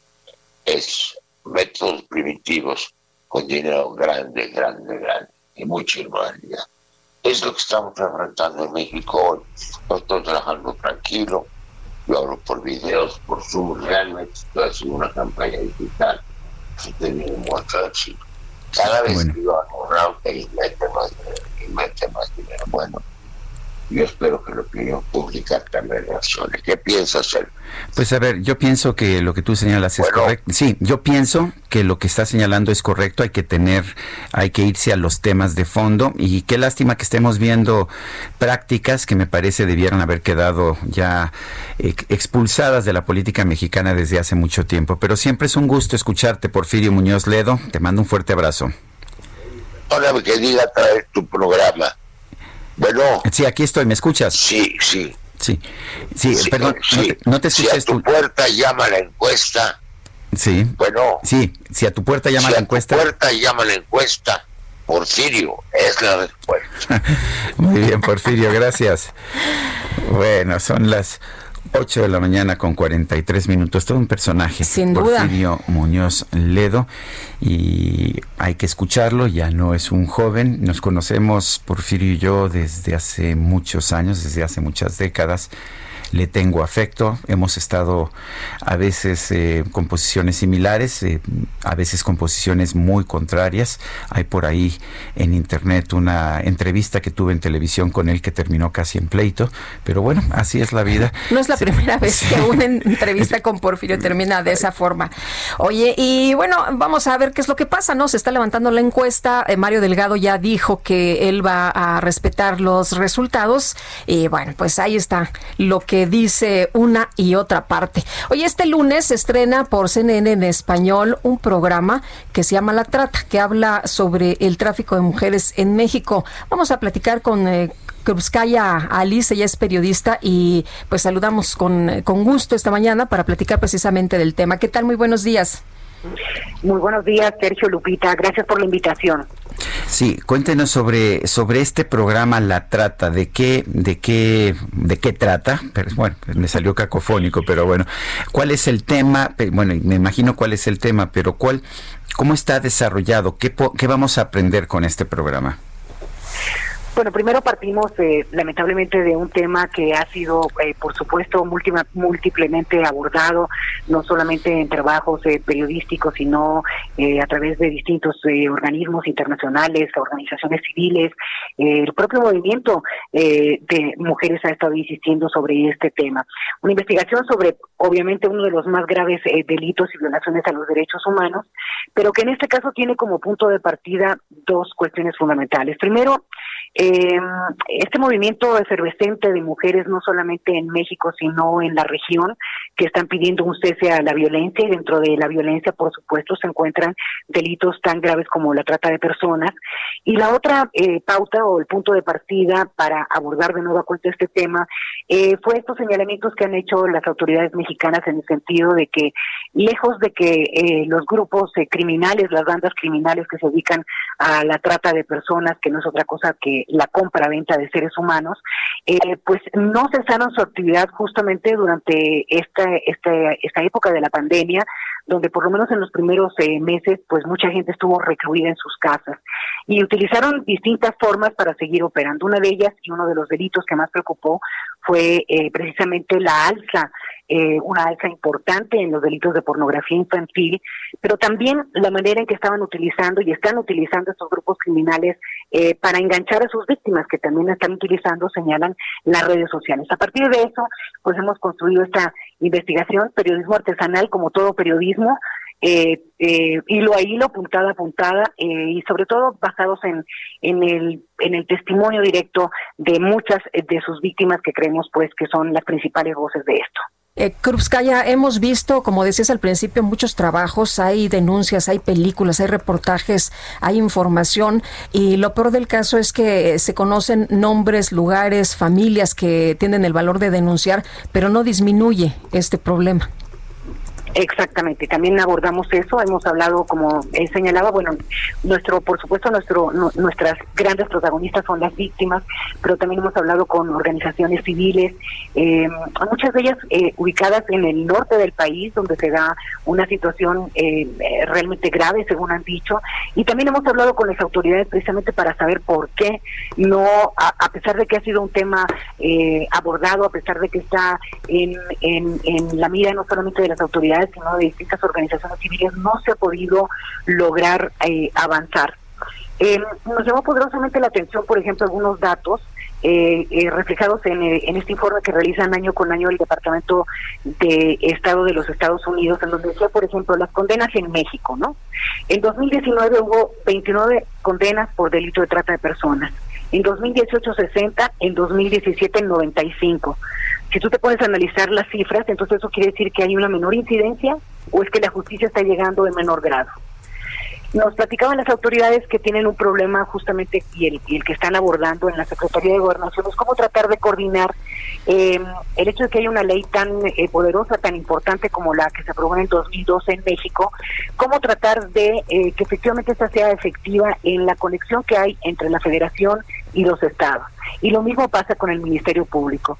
También reconocen que hay muchos problemas para muchas veces en los, en los ministerios públicos tratar de identificar cuáles son los delitos de trata de personas. Hay que recordar que hay 11 dentro de la ley. Bueno, pues, eh, ¿cuáles son algunos de los 11? Porque son, ¿cuáles serían estos 11 o cuáles serían algunos de los 11 delitos? Pues uno de los principales y que, coinciden distintos organismos es, por supuesto, la explotación sexual, pero otro también, por ejemplo, está el trabajo forzado, la mendicidad forzosa, y también está, por ejemplo, la utilización de, de personas, en muchos casos son migrantes, eh, para, para la realización de actividades delictivas. El eje, el eje y el común denominador es que se aprovechan de una situación de vulnerabilidad y precisamente esta soledad de las víctimas es la que los hace presa fácil para estos, como yo les digo, depredadores. Yo quiero agradecerte, Krupskaya, Alice, el haber conversado con nosotros esta mañana. Muchísimas gracias a ustedes, Sergio Lupita, y por favor, eh, los invito a que nos vean el día de hoy en CNN a las 7 de la noche, hora de México, 8 horas de Miami, por favor. Muchas gracias, buenos días, gusto en saludarte. Gracias, un abrazo grande. 8 con 51, vámonos a insurgentes en la Ciudad de México. Israel Lorenzana, adelante. Gracias, Sergio Lupita. Para ser precisos, es insurgentes a la altura de la raza. Hemos recorrido esta importante arteria desde el Paseo de la Reforma y con dirección a Indios Verdes y la circulación totalmente aceptable. En el sentido opuesto es donde ya encontramos asentamientos considerables a nuestros amigos que vienen de la zona de Potrero con dirección hacia el eje 1 norte, hacia la zona del eje 2 norte. Así que bueno, pues hay que recomendarles como alternativa la calzada de los misterios para incorporarse al Paseo de la Reforma. Sergio Lupita, la información que les tengo. Bueno, pues muchas gracias, fuerte abrazo. Son las 8 de la mañana con 51 minutos. Margarita Zavala, la ex primera dama de México y, la cabeza del el movimiento de México Libre, que no recibió registro como partido, ha publicado un artículo en el cual la pues señala que ha habido realmente atropellos en el caso de su partido que no se le habían hecho a ningún otro partido. Dice que el proyecto del Tribunal Electoral eh, sobre México Libre eh, era absoluta, es absolutamente injusto. Dice que se utilizaron criterios distintos en el caso de México Libre a otros que se utilizaron para otros partidos. Dice a Fuerza Social por México que tenía irregularidades del 25% por la cantidad de 6.8 millones de pesos le dieron el registro a redes sociales progresistas con irregularidades por 20% de 5 millones de pesos le dieron el registro y en cambio a México Libre bajo la hipótesis falsa de irregularidades del 8% por la cantidad de un millón de pesos no le dieron el registro. Dice a pesar de que sí identificamos a los donadores es lo que argumenta Margarita Zavala en un artículo que se publica el día de hoy. Y que ha estado señalando desde el primer momento Así es. La información no es nueva, pero es interesante cómo pues está ya presentando lo que son sus argumentos y, los está sometiendo a la Corte de la Opinión Pública. Ya el Tribunal Electoral falló en contra de México Libre y ya no hay manera de revivir al partido. Y vámonos con Alan Rodríguez, que nos tiene información esta mañana. ¿Dónde andas, Alan?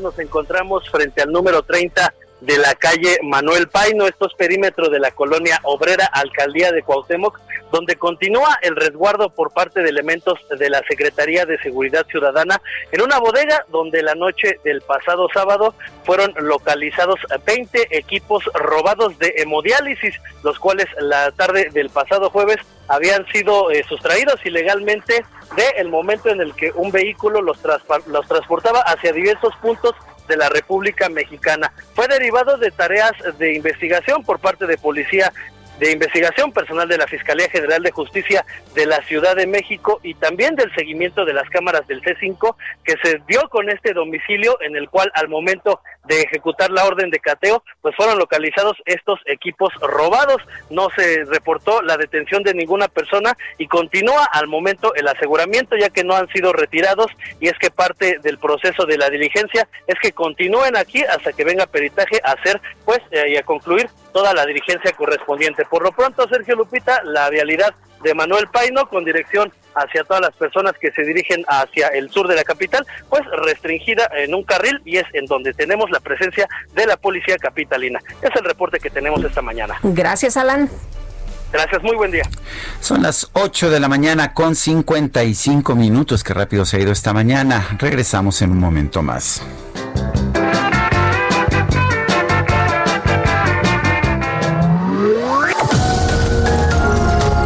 Sarmiento y Lupita Juárez quieren conocer tu opinión, tus comentarios o simplemente envía un saludo para ser más cálida esta mañana. Envía tus mensajes al WhatsApp 5520 109647.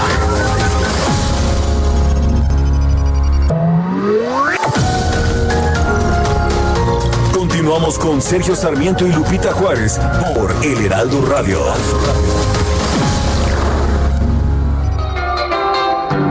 A teenage wedding and the old folks wished him well.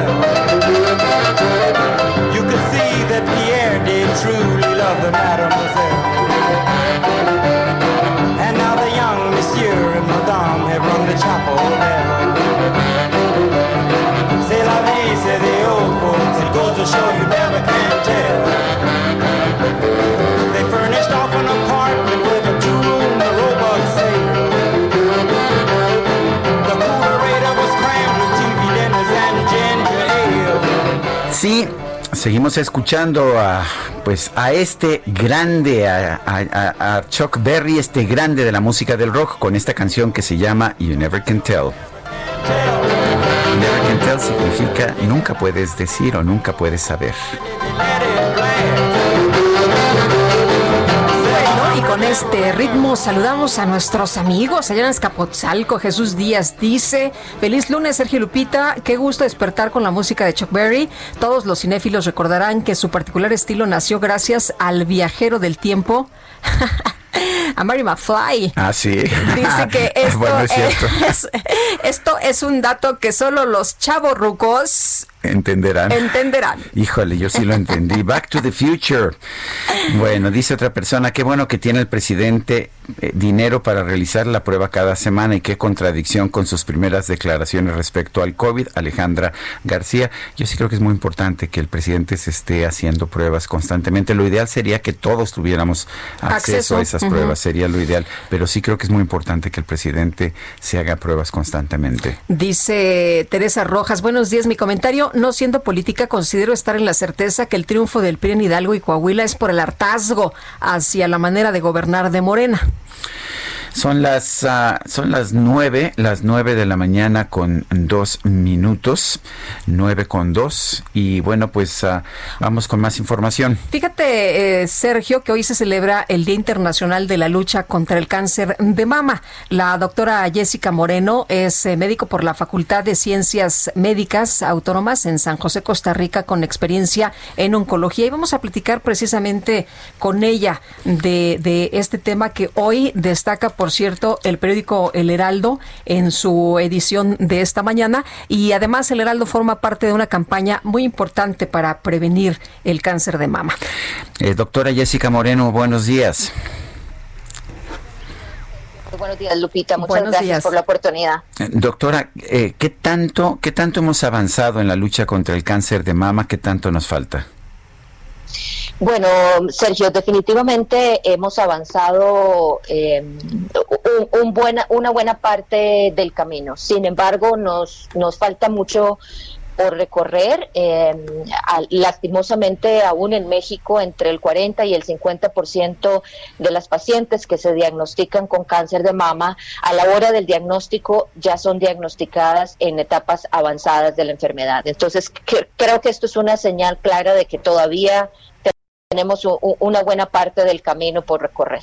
Doctora, hemos eh, eh, tenido campañas en México en diferentes momentos donde las mastografías eh, van, pues, unidades especiales a las colonias de menores recursos y se hacen las pruebas, pero esto no ha sido suficiente. ¿Qué es lo que tenemos que hacer precisamente para que haya una detección y que todo mundo se pueda hacer la prueba? Creo que lo más importante es continuar con los esfuerzos de, educación, eh, Lupita, y aquí los medios de prensa eh, juegan un papel muy importante. E, es, de suma relevancia generar conciencia en las mujeres, primero del autoexamen, que es tal vez la primera herramienta de detección, pero también de hacer un chequeo médico de manera anual como mínimo, en donde se incluya la, mastografía y el ultrasonido de mama en aquellas pacientes em, que, tienen, que tienen la indicación, ¿verdad? Entonces creo que nos falta todavía mucho trabajo con relación a educación de la detección temprana y de acudir al médico de manera frecuente. Bueno, eso es lo que hay que hacer, eso es, eso es lo principal. Eh, ¿Cómo, cómo, ¿Cómo convencemos a la gente, cómo hacemos que las mujeres se, se practiquen también la autoevaluación que es tan importante? Eh, nuevamente, creo que con temas de educación podemos generar esa conciencia en las, en las mujeres y hemos lanzado una campaña eh, que estamos llamando Cada Minuto Cuenta para también generar conciencia de que eh, en la medida que podamos diagnosticar el cáncer de mama en las etapas tempranas, hay mayor posibilidad de que las pacientes sobrevivan a largo plazo, ¿verdad? Y el cáncer de mama no debe ser una sentencia de muerte en las pacientes, eh, pero sí necesitamos continuar trabajando en, en educación. Muy bien. Eh, doctora Jessica Moreno, gracias por hablar con nosotros. Muchas gracias a ustedes. Bonita semana. Hasta luego, muchas gracias. Es eh, la doctora Jessica Moreno y bueno, pues hay que estar atentos, ¿no? La prevención siempre es lo más importante. 17 mujeres mexicanas mueren diariamente por cáncer de mama y solo el 20% de las mujeres se ha realizado la mastografía en algún momento de su vida. Algunos de los datos que están hoy eh, publicados en el periódico El Heraldo. Son las 9 de la mañana con 6 minutos. Tu opinión es importante. Escríbele a Twitter en arroba Lupita Juárez H.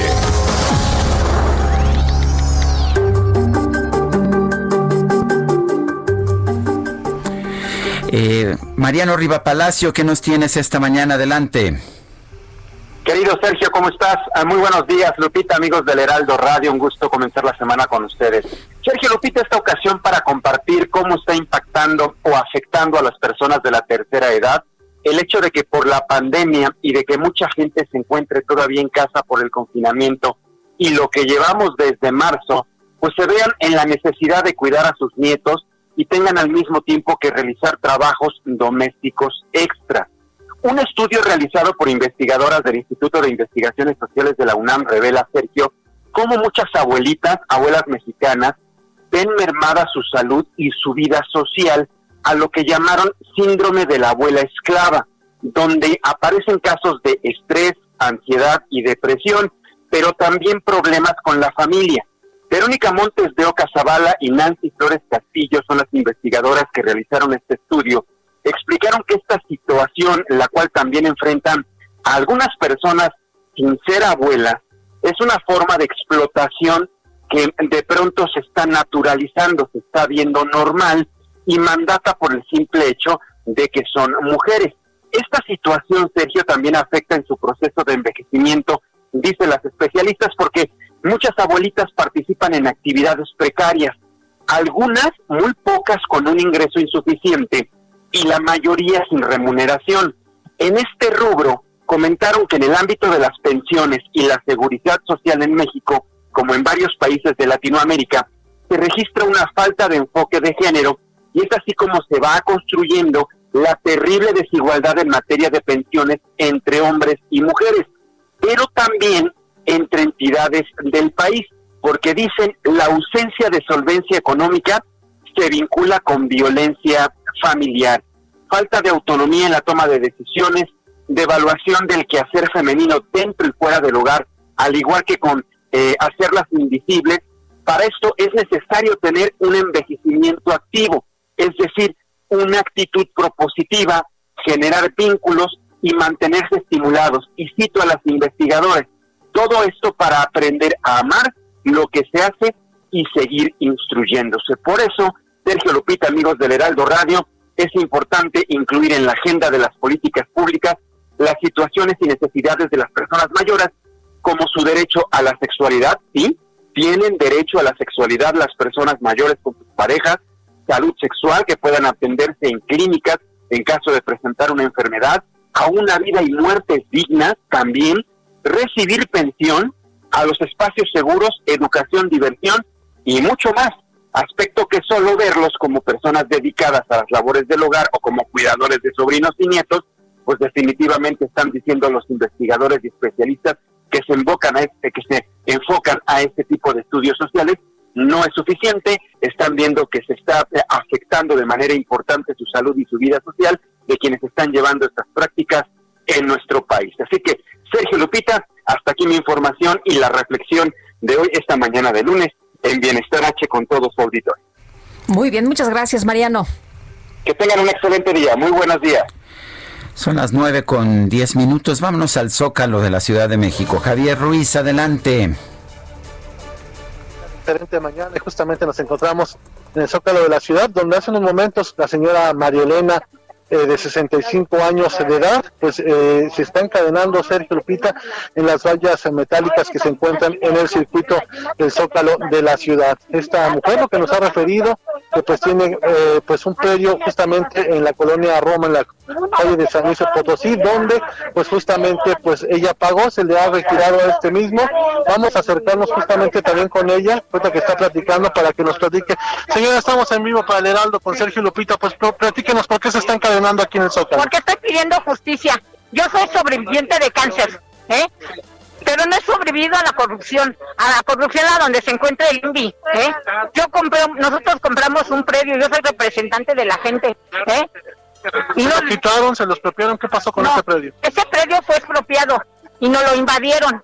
Nos lo invadieron y duró 18 años para que se pudieran sacar a esa gente que nos invadió.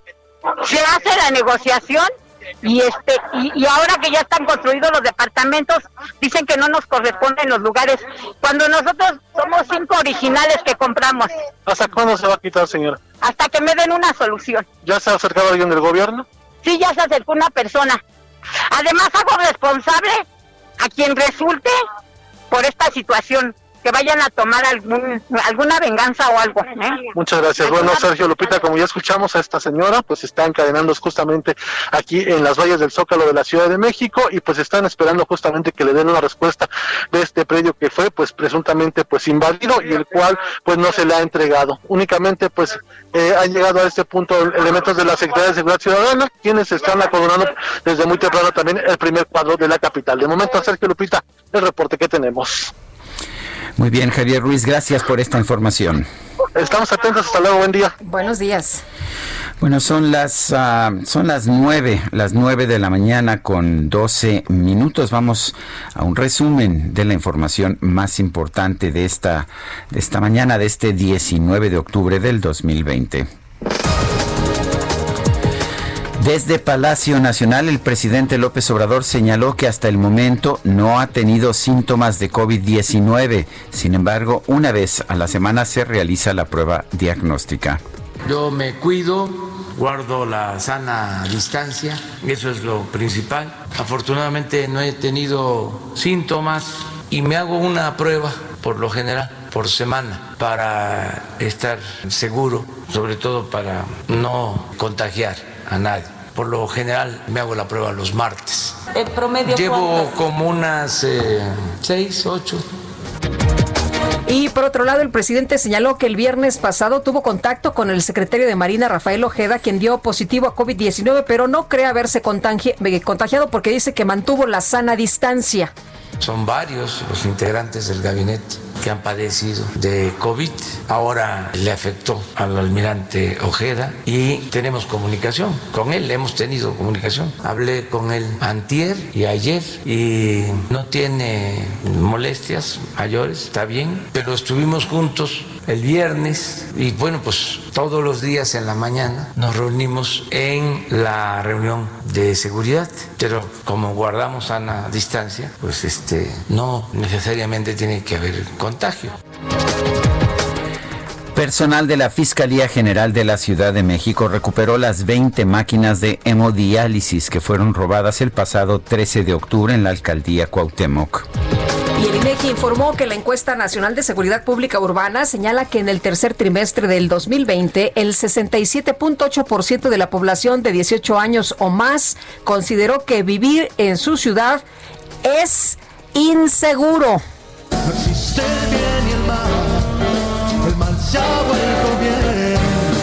Sí, Ah, caray. Ya llegó la Navidad, sí. Hombre, no, no, no, nunca me hagas esto. ¿Por qué? ¿No te parece? Pues no, como que todavía no, se ve así como muy navideño. todavía no pasan ni Pero a ver, muertos. esto es en Venezuela, ¿eh? ah. Fíjate que en Venezuela, a través de un decreto, el presidente Nicolás Maduro adelantó más de dos meses el comienzo de la Navidad, ¿sí? Sí, el presidente Maduro lo adelantó por decreto para impulsar la economía ante la crisis generada por el coronavirus. En redes sociales, muchos ciudadanos expresaron sorpresa por el hecho desde que el, que- de que desde el pasado 15 de octubre oficialmente ya estaban en Navidad y ni siquiera lo sabían. El líder opositor Juan Guaidó consideró que Maduro está desconectado de la realidad del país. No, hombre, ya Y nada más. calendario, ¿no? Imagínate nada más, ya, ya solo eso falta, ¿no? Que por decreto te digan, Ya pues, qué fecha tienes que festejar. Es que así es en los gobiernos autoritarios.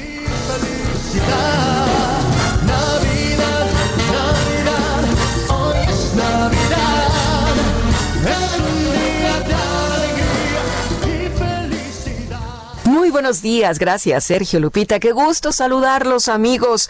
Iniciando la semana, bueno, pues vamos a tratar temas importantes, cómo cuidar nuestra salud. Para eso ya está con nosotros hoy Aris Chávez, representante de Productos y Tratamientos Politécnico, porque nos viene a platicar sobre el factor de transferencia, tan conocido para muchas personas y otras más que quieren saber todas las bondades con las que cuenta. ¿Cómo estás, Aris? Buenos días. Muy buenos días, muchas gracias a Sergio Lupita Lupita, por este espacio en donde nos permiten platicarle al auditorio de temas de salud.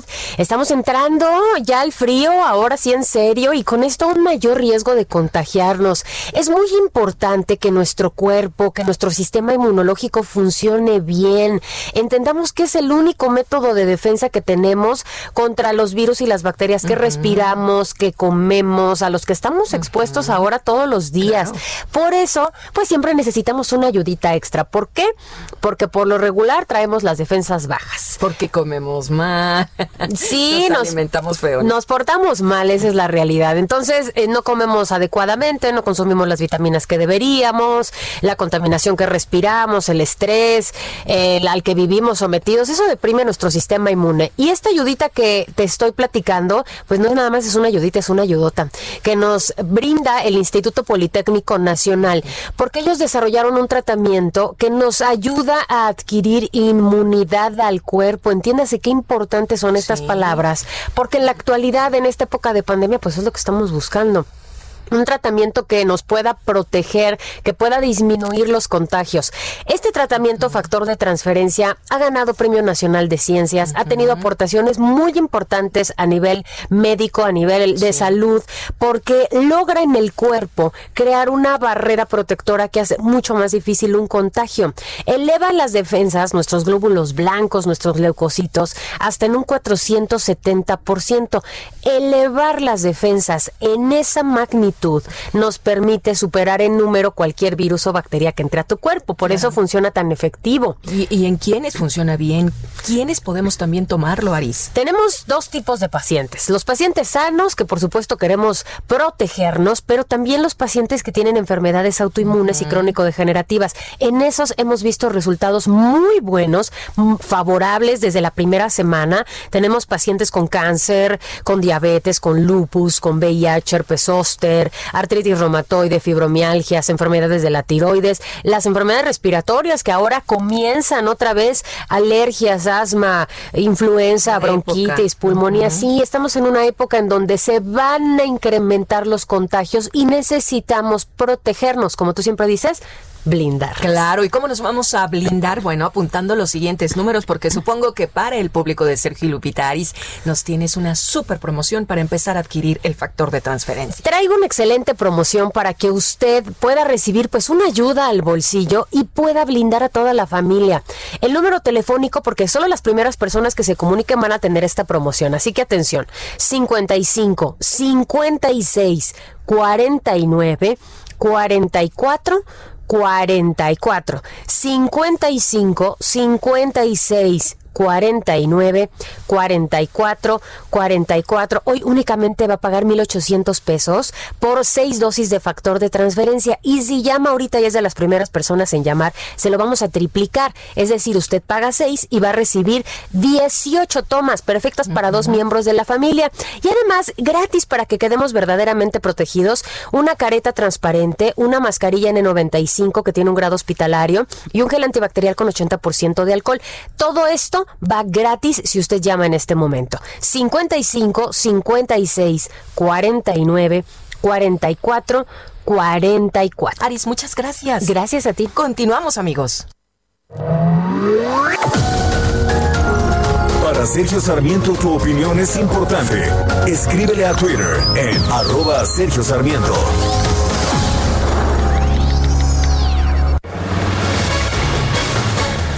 Son las nueve con veinte. Una persona de nuestro auditorio nos hace llegar una fotografía de viaducto Tlalpan. Dice, hay gente manifestándose en calzada de Tlalpan. No sé qué piden o serán, pero ya están reventando Tlalpan. Es entre Metro Viaducto y Chabacano rumbo al centro. Repito, ahí están bloqueando viaducto Tlalpan rumbo al centro entre Metro Viaducto y Chabacano y ya se ha reventado la circulación para que tome usted precauciones, trate de evitar esa zona.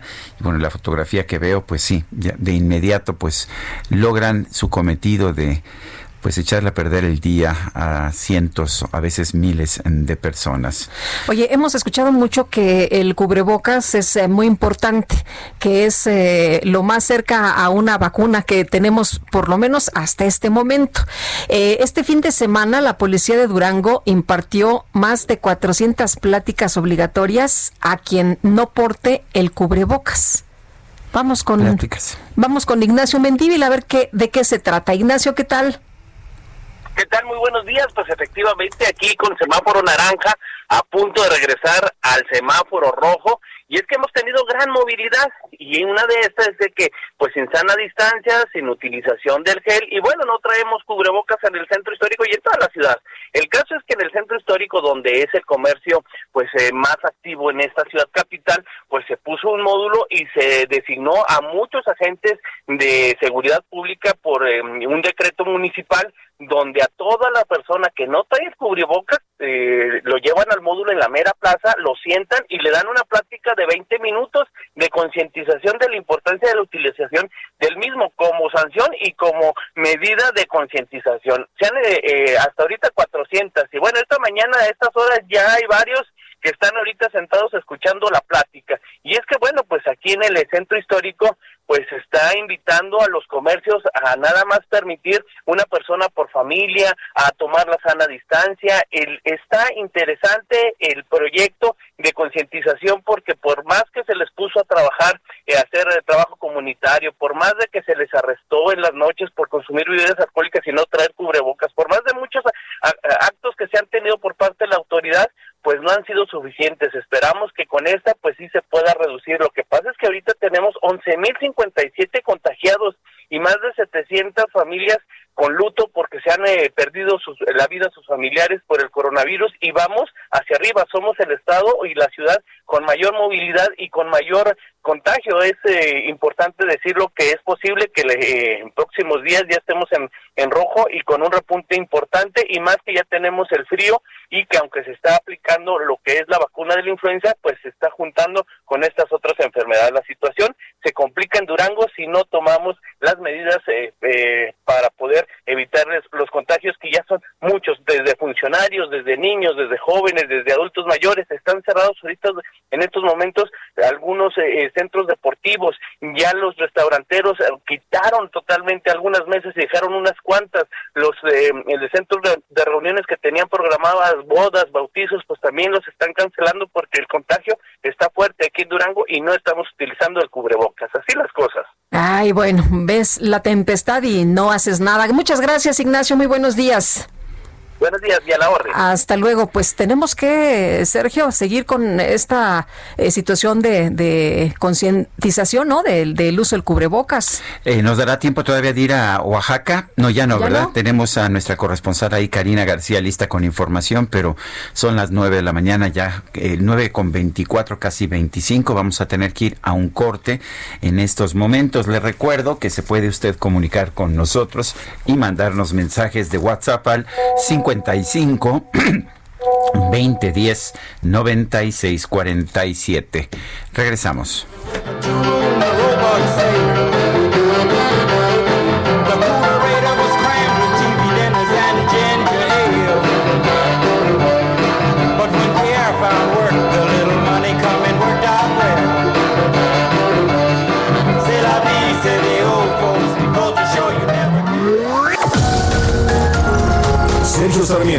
Lupita Juárez quieren conocer tu opinión, tus comentarios o simplemente envía un saludo para ser más cálida esta mañana. Envía tus mensajes al WhatsApp 5520 109647.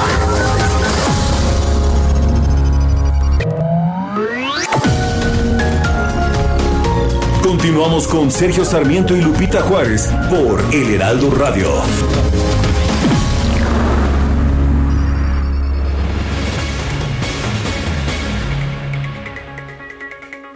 Amigos del Heraldo Radio y del público de Sergio y Lupita, les tengo una muy buena noticia. Cibanco ofrece un crédito destinado a la adquisición de paneles solares para casa, habitación, negocio o empresa llamado Cipanel Solar, disponible tanto para personas físicas con o sin actividad empresarial como personas morales. Con este crédito se apoya a transitar hacia un modelo de consumo de energía responsable con el medio ambiente. De esta forma, se puede ahorrar hasta un 90% en el recibo de luz, en un clima nublado. Los paneles siguen funcionando, por lo que impactará positivamente en la economía, ya que la energía producida es totalmente limpia. Plusvalía para el inmueble. Cuenta con un seguro anual de daños de vida y desempleo, monto deducible de impuestos y enganche desde el 10% del valor total de la factura.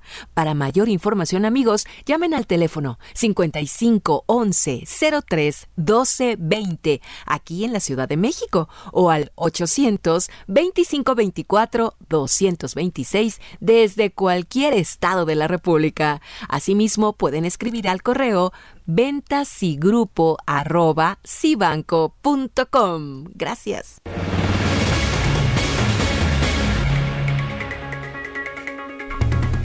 El estado de Sonora, escuche usted, está por graduar a unos perros que se entrenan para detectar casos de coronavirus. Enrique Clausen es secretario de Salud del Estado de Sonora. Eh, señor secretario, buenos días, gracias por tomar la llamada. Buenos días, don Sergio. Muy buenos días a Lupita también. Muchas gracias por esta oportunidad. Buen día. A ver, cuéntenos de eh, cómo están adiestrando a estos perros para detectar los casos de coronavirus. Eh, primeramente sí me gustaría comentarle pues que es un programa que se está realizando entre la iniciativa privada, entre la academia, en este caso la Universidad de Sonora, y la Secretaría de Salud del Gobierno del Estado. Pues se están entrenando 10 perros que se adquirieron de edad aproximada de un año y medio cada perro y pues se están entrenando. Ya vamos para seis semanas entrenándolos y en la tercera fase ya vamos muy adelantado porque en unos saleros se meten las muestras de, muestras positivas de pacientes que hemos tenido que se han detectado y pues ya los perros, sobre todo los primeros cuatro perros, ya están detectando eh, con una efectividad del 100% eh, estas muestras positivas.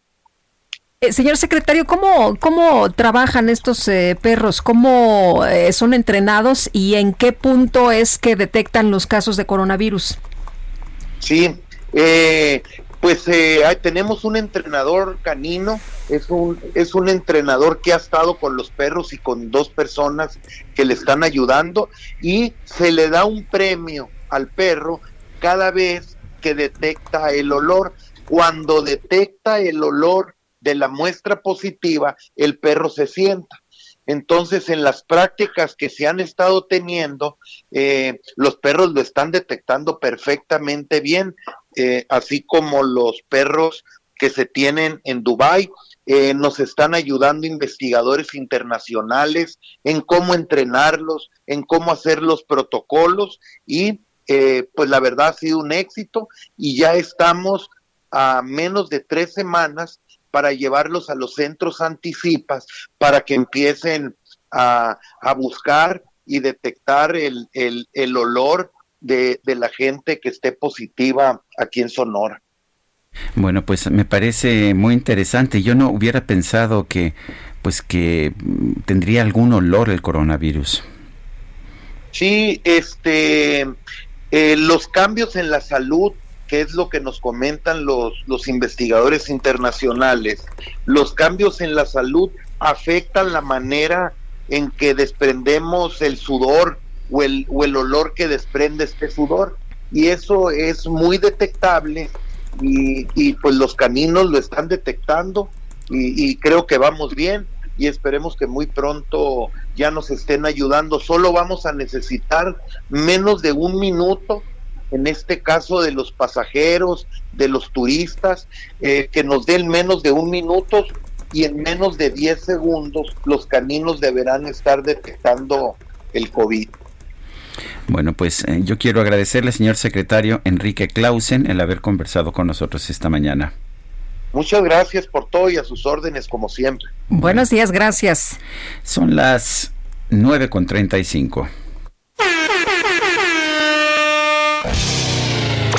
La micro deportiva. Tatuajes de tus besos llevo en todo mi cuerpo. Ay, caray. Julio Romero, ¿cómo estás? Muy buenos días. Muy bien, Sergio Lupita, amigos del auditorio, qué placer saludarles. Arrancamos una nueva semana en la micro deportiva. Por supuesto, por supuesto el Cacharpo y Quique acomodando a todo el personal.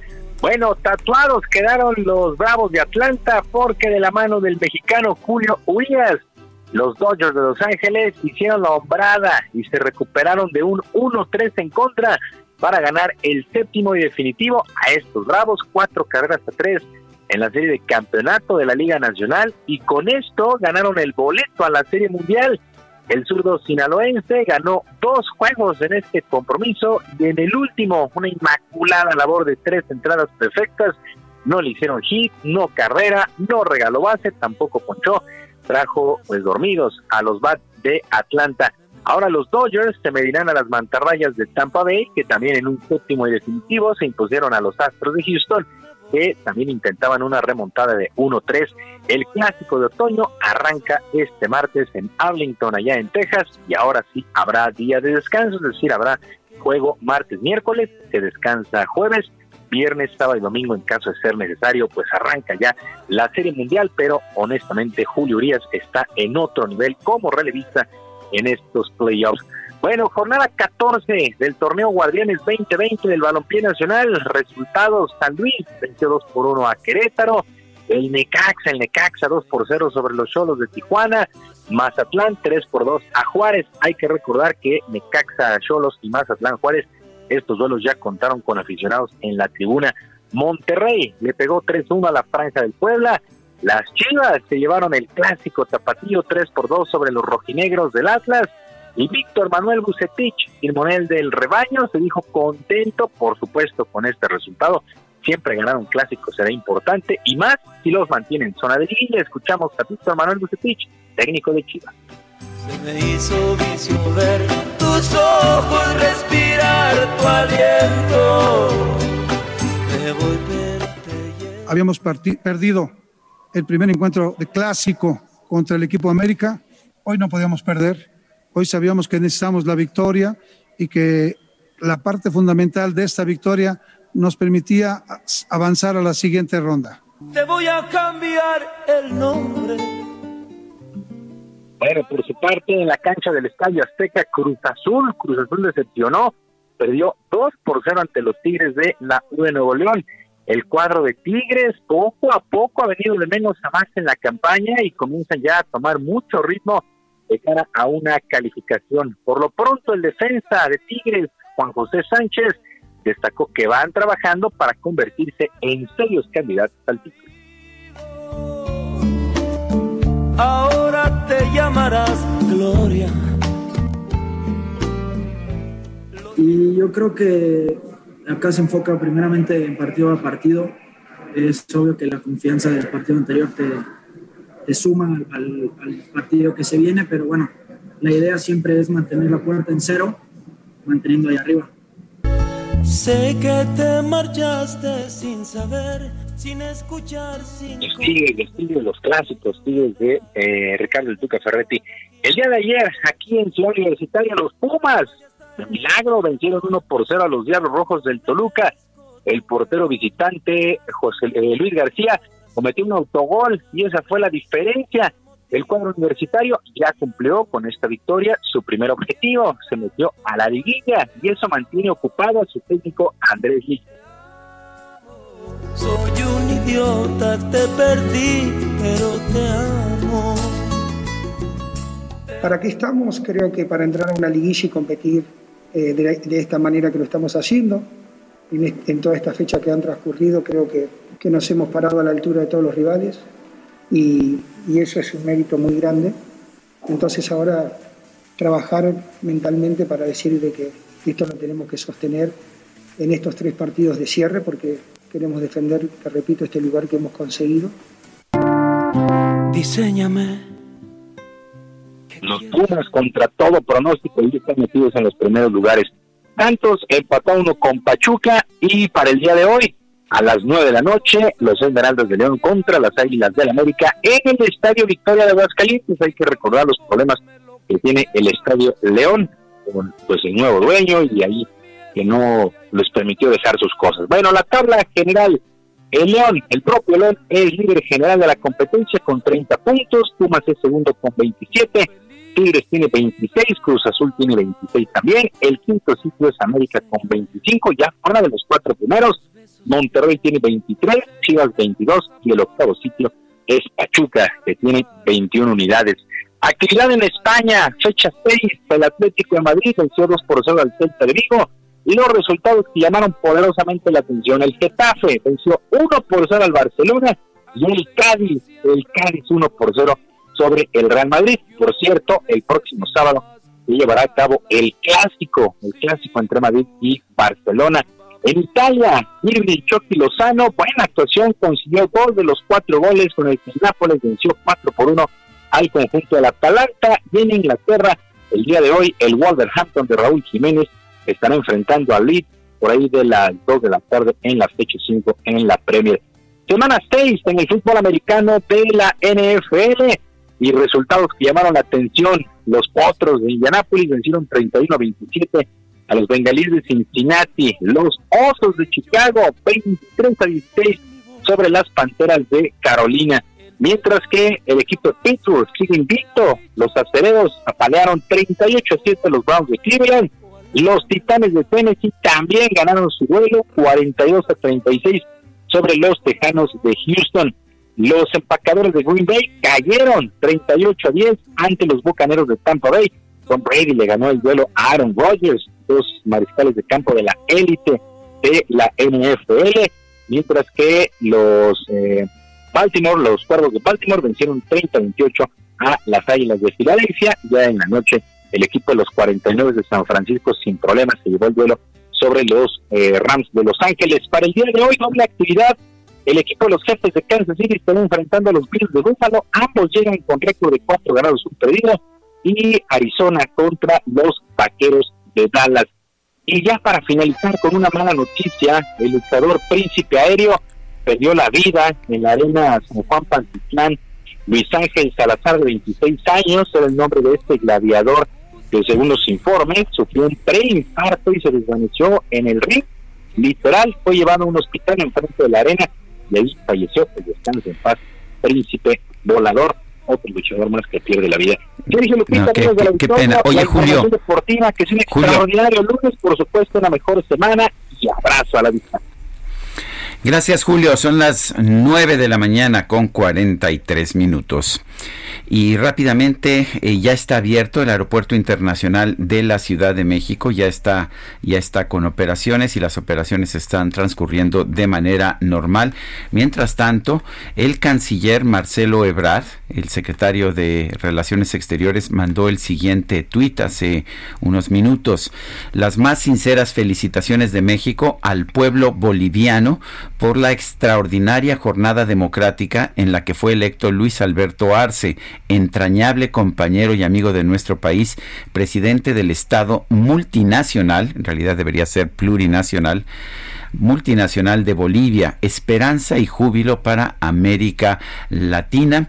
Luis Alberto Arce, como usted lo sabe, o como se lo hemos estado diciendo aquí, es el candidato del movimiento al socialismo del expresidente Evo Morales.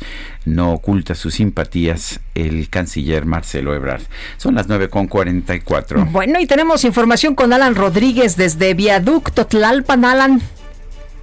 Lupita, Sergio, muy buenos días. Nos encontramos en estos momentos sobre Calzada de Tlalpan, a la altura del Metro Chabacano, en donde estamos avanzando junto con una manifestación de aproximadamente 50 personas. Se trata de débiles visuales, personas con discapacidad visual, los cuales se dirigen hacia la zona del Zócalo de la Ciudad de México en una manifestación porque aseguran que al interior de las inmediaciones del sistema de transporte colectivo Metro, elementos de la policía han encrudecido los operativos para no permitirles el trabajo. Ellos regularmente son tolerados en la venta de algunos productos o cantando algunas canciones Sin embargo, denuncian que en la última semana se registraron las detenciones de varias personas de ellos, de su grupo, los cuales se encontraban pues en los vagones pidiendo dinero y fue por el motivo por el cual fueron trasladados al Ministerio Público con multas de aproximadamente 900 pesos. Ellos únicamente tienen la petición de que les permitan trabajar. Es por este motivo que tenemos el corte a la circulación desde la zona de viaducto con dirección hacia el centro de la Ciudad de México, por lo cual, pues los vehículos se están desviando a la altura de la calle Coruña. Es el reporte que tenemos, Sergio Lupita. Gracias, Alan. Estamos al pendiente, buen día. Hasta luego, muy buenos días. ¿Y tú que eres teatrera, mi querida Guadalupe? ¿Me vas a invitar al Teatrix? Te voy a... Ah, ¿Cómo supiste? Yo te iba a invitar al teatro, pero pues todavía las cosas, como dicen, no está el horno para bollas no, no, todavía. No, no, Pero bueno, pero sí te puedo invitar al Teatrix, la primera plataforma de streaming de teatro de América Latina. ¿Me quieres preguntar de qué, qué, qué, diablos es esto del Teatrix? Pues fíjate que... Ya sabías, ¿verdad? Ya, ya, ya, sabía un poquillo, pero quien sabe así todo, todo, todo, Oscar Carnicero. Él es el CEO de Teatrix México y director de la teatrería. Oscar Carnicero, ¿cómo estás? Buenos días, gracias por tomar nuestra llamada. Muy bien, ustedes, buenos días. Bien, pues aquí ya emocionados, ¿no? Sí. Para, para ver más teatro. A ver, cuéntanos, ¿cómo podemos ver este teatro por streaming? Bueno, pues es, es, es, muy sencillo. Es una plataforma que ya tiene cinco años eh, en Argentina. Eh, allí tiene más de 60 mil suscriptores. Y es un sistema de suscripción mensual en donde vas a poder disfrutar eh, inicialmente de prácticamente 100, 100 obras de teatro y mes con mes se van a ir sumando nuevas obras de teatro. tenemos un catálogo importante mexicano, que se va a ir incrementando todos los meses, argentino, español, brasileño. Y es la primera plataforma dedicada 100% al teatro y a las artes escénicas. Entonces, bueno, pues la verdad es que se, se, pone padrísimo para el público consumidor de teatro y para el que no es consumidor de teatro también. Oscar, eh, ¿cómo podemos entrar? ¿Cómo podemos ver qué obra queremos? Eh, los horarios, ¿cómo, ¿cómo le hacemos? ¿Cuál es la dirección? Es eh, www.teatrix.com eh, y ahí están, las obras hechas son de, de, libre demanda, o sea, están todo el tiempo, no, no, hay, no hay horarios, puedes consumirlas donde quieras y cuando quieras. Sí. Una cosa que está padrísima es que es una app que bajas e instalas en tu Smart TV o en tu celular o en tu tablet y lo puedes disfrutar donde, donde quieras. Y adicional al, al sistema de on, de on, demand, que es esto, también hay un pago por evento, que para los suscriptores de Teatrix eh, los pagos por evento son al 50% y va a tener unas obras padrísimas. La primera obra con la que empezamos, que es el último fin de semana de noviembre, se llama El Paraíso de la Invención, con Marina de Tavira, con Poncho Herrera, Regina Blandón. Entonces, hay, hay, hay opciones para, para todo el público. Pues eh, me, me, parece muy bien. ¿Cuánto cuesta? 159 pesos al mes. 159 pesos al mes. ¿Y como cuántas obras puede tener uno disponibles? 100. 100 obras. Uf. Uy. ¿Se oye bien? bien? ¿Cómo, sí. ¿Cómo, qué obras hay? Pues mira, hay, eh, hay, hay, muchos títulos. Hay muchos títulos que, que, que, estrenaron originalmente en Argentina y después vinieron a México, como Nerium Park, El Loco y la Camisa, El Príncipe de Arquímedes. Uh -huh. El Loco y la Camisa eh, se las recomiendo muchísimo, ¿eh? Uh -huh. Es buenísima. Sí, es buenísima. Es la versión, la versión original, la, la, versión argentina, que va a ser muy interesante para quienes vieron los montajes en México, uh -huh. que vean cómo fueron sus versiones, sus versiones originales. Y luego de México tenemos a ocho columnas, el, el hilador, los grandes muertos de la Compañía Nacional de Teatro, eh, Cachorro de León con Ponchi León. O sea, hay un montón, un montón de, de, de, de, obras para todo tipo de público. Y bueno, creo que es una forma de acercarse al teatro muy, muy interesante. Muy bien, muchas gracias, Oscar. Muchísimas gracias. Hasta luego. Hasta luego. Bueno, pues me parece muy interesante esto y para un teatrero, una teatrera como, como tú, mi querida este, Lupita, me parecería todavía más interesante. Pues de agasajo. Bueno. Oye, y vámonos con otra información. Fíjate que el gobernador de Oaxaca, Alejandro Murat, admitió un rebrote de COVID y canceló celebraciones por días de, por estos días de, de muertos. Y Karina García nos tiene los detalles. Te escuchamos, ¿qué tal? Gracias, Lupito. Lupita Sergio, efectivamente, el gobernador de Oaxaca, Alejandro Murat Hinojosa, aceptó que la entidad registra un rebrote de COVID, por lo que determinó suspender las celebraciones por el Día de Muertos, sobre todo aquellas que conlleven conglomeraciones en la vía pública, panteones y otros lugares emblemáticos de estas fechas. En este sentido, en un mensaje que envió a las y los oaxaqueños, pidió no bajar la guardia y usar en todo momento el cubrebocas debido a que es lo único que funciona para hacer frente a esta pandemia. Reiteró que pues no existe cura aún para esta nueva enfermedad, por lo que se mantendrá por muchos meses.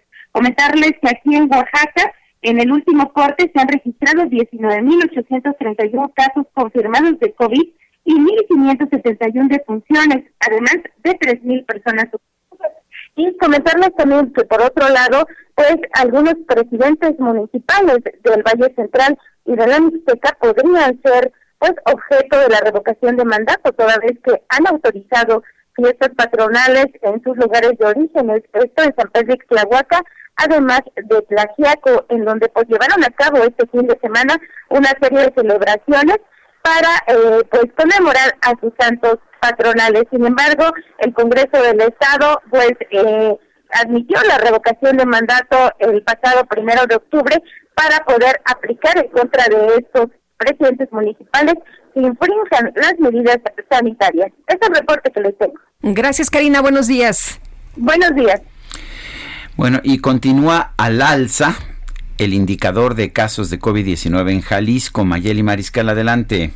Hola, ¿qué tal? Muy buenos días, eh, Sergio, Lupita, todo el auditorio. Así es, en Jalisco continúa la incidencia de casos positivos de COVID y se mantiene a la alza, de acuerdo con el indicador de la estrategia Radar Jalisco, de 348 que se tenían la semana anterior, ahora se ubica en 364 esta tasa de casos estimados por cada millón de habitantes. Y comentar que, bueno, esta cifra se aproxima ya a la cantidad máxima de 400 casos eh, por cada millón de habitantes, lo cual activaría el botón de emergencia que implica que implica, perdón, justamente eh, el parar las actividades, sobre todo aquellas que no sean esenciales.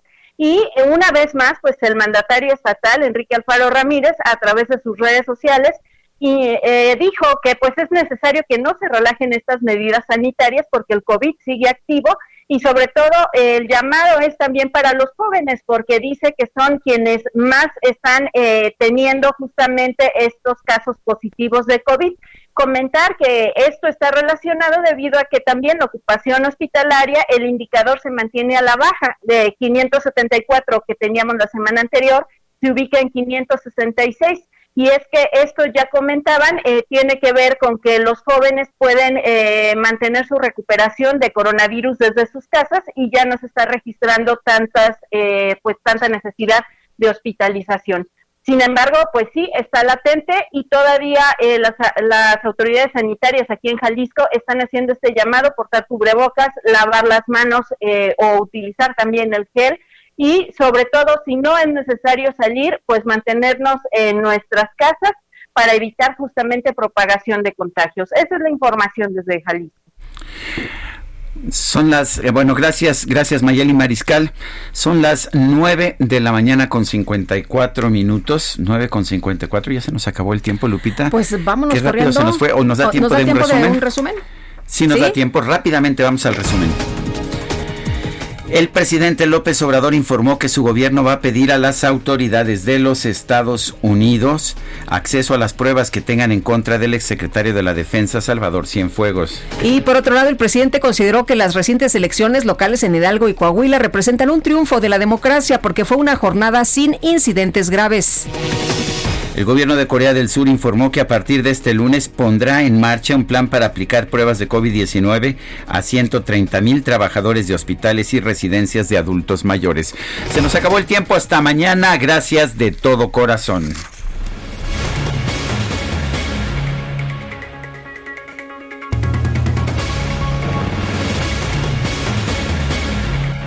Heraldo Media Group presentó Sergio Sarmiento y Lupita Juárez por El Heraldo Radio.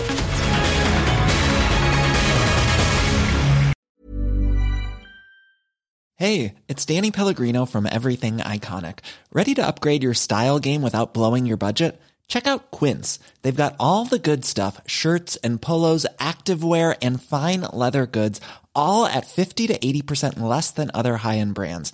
And the best part? They're all about safe, ethical, and responsible manufacturing. Get that luxury vibe without the luxury price tag. Hit up quince.com slash upgrade for free shipping and 365 day returns on your next order. That's quince.com slash upgrade.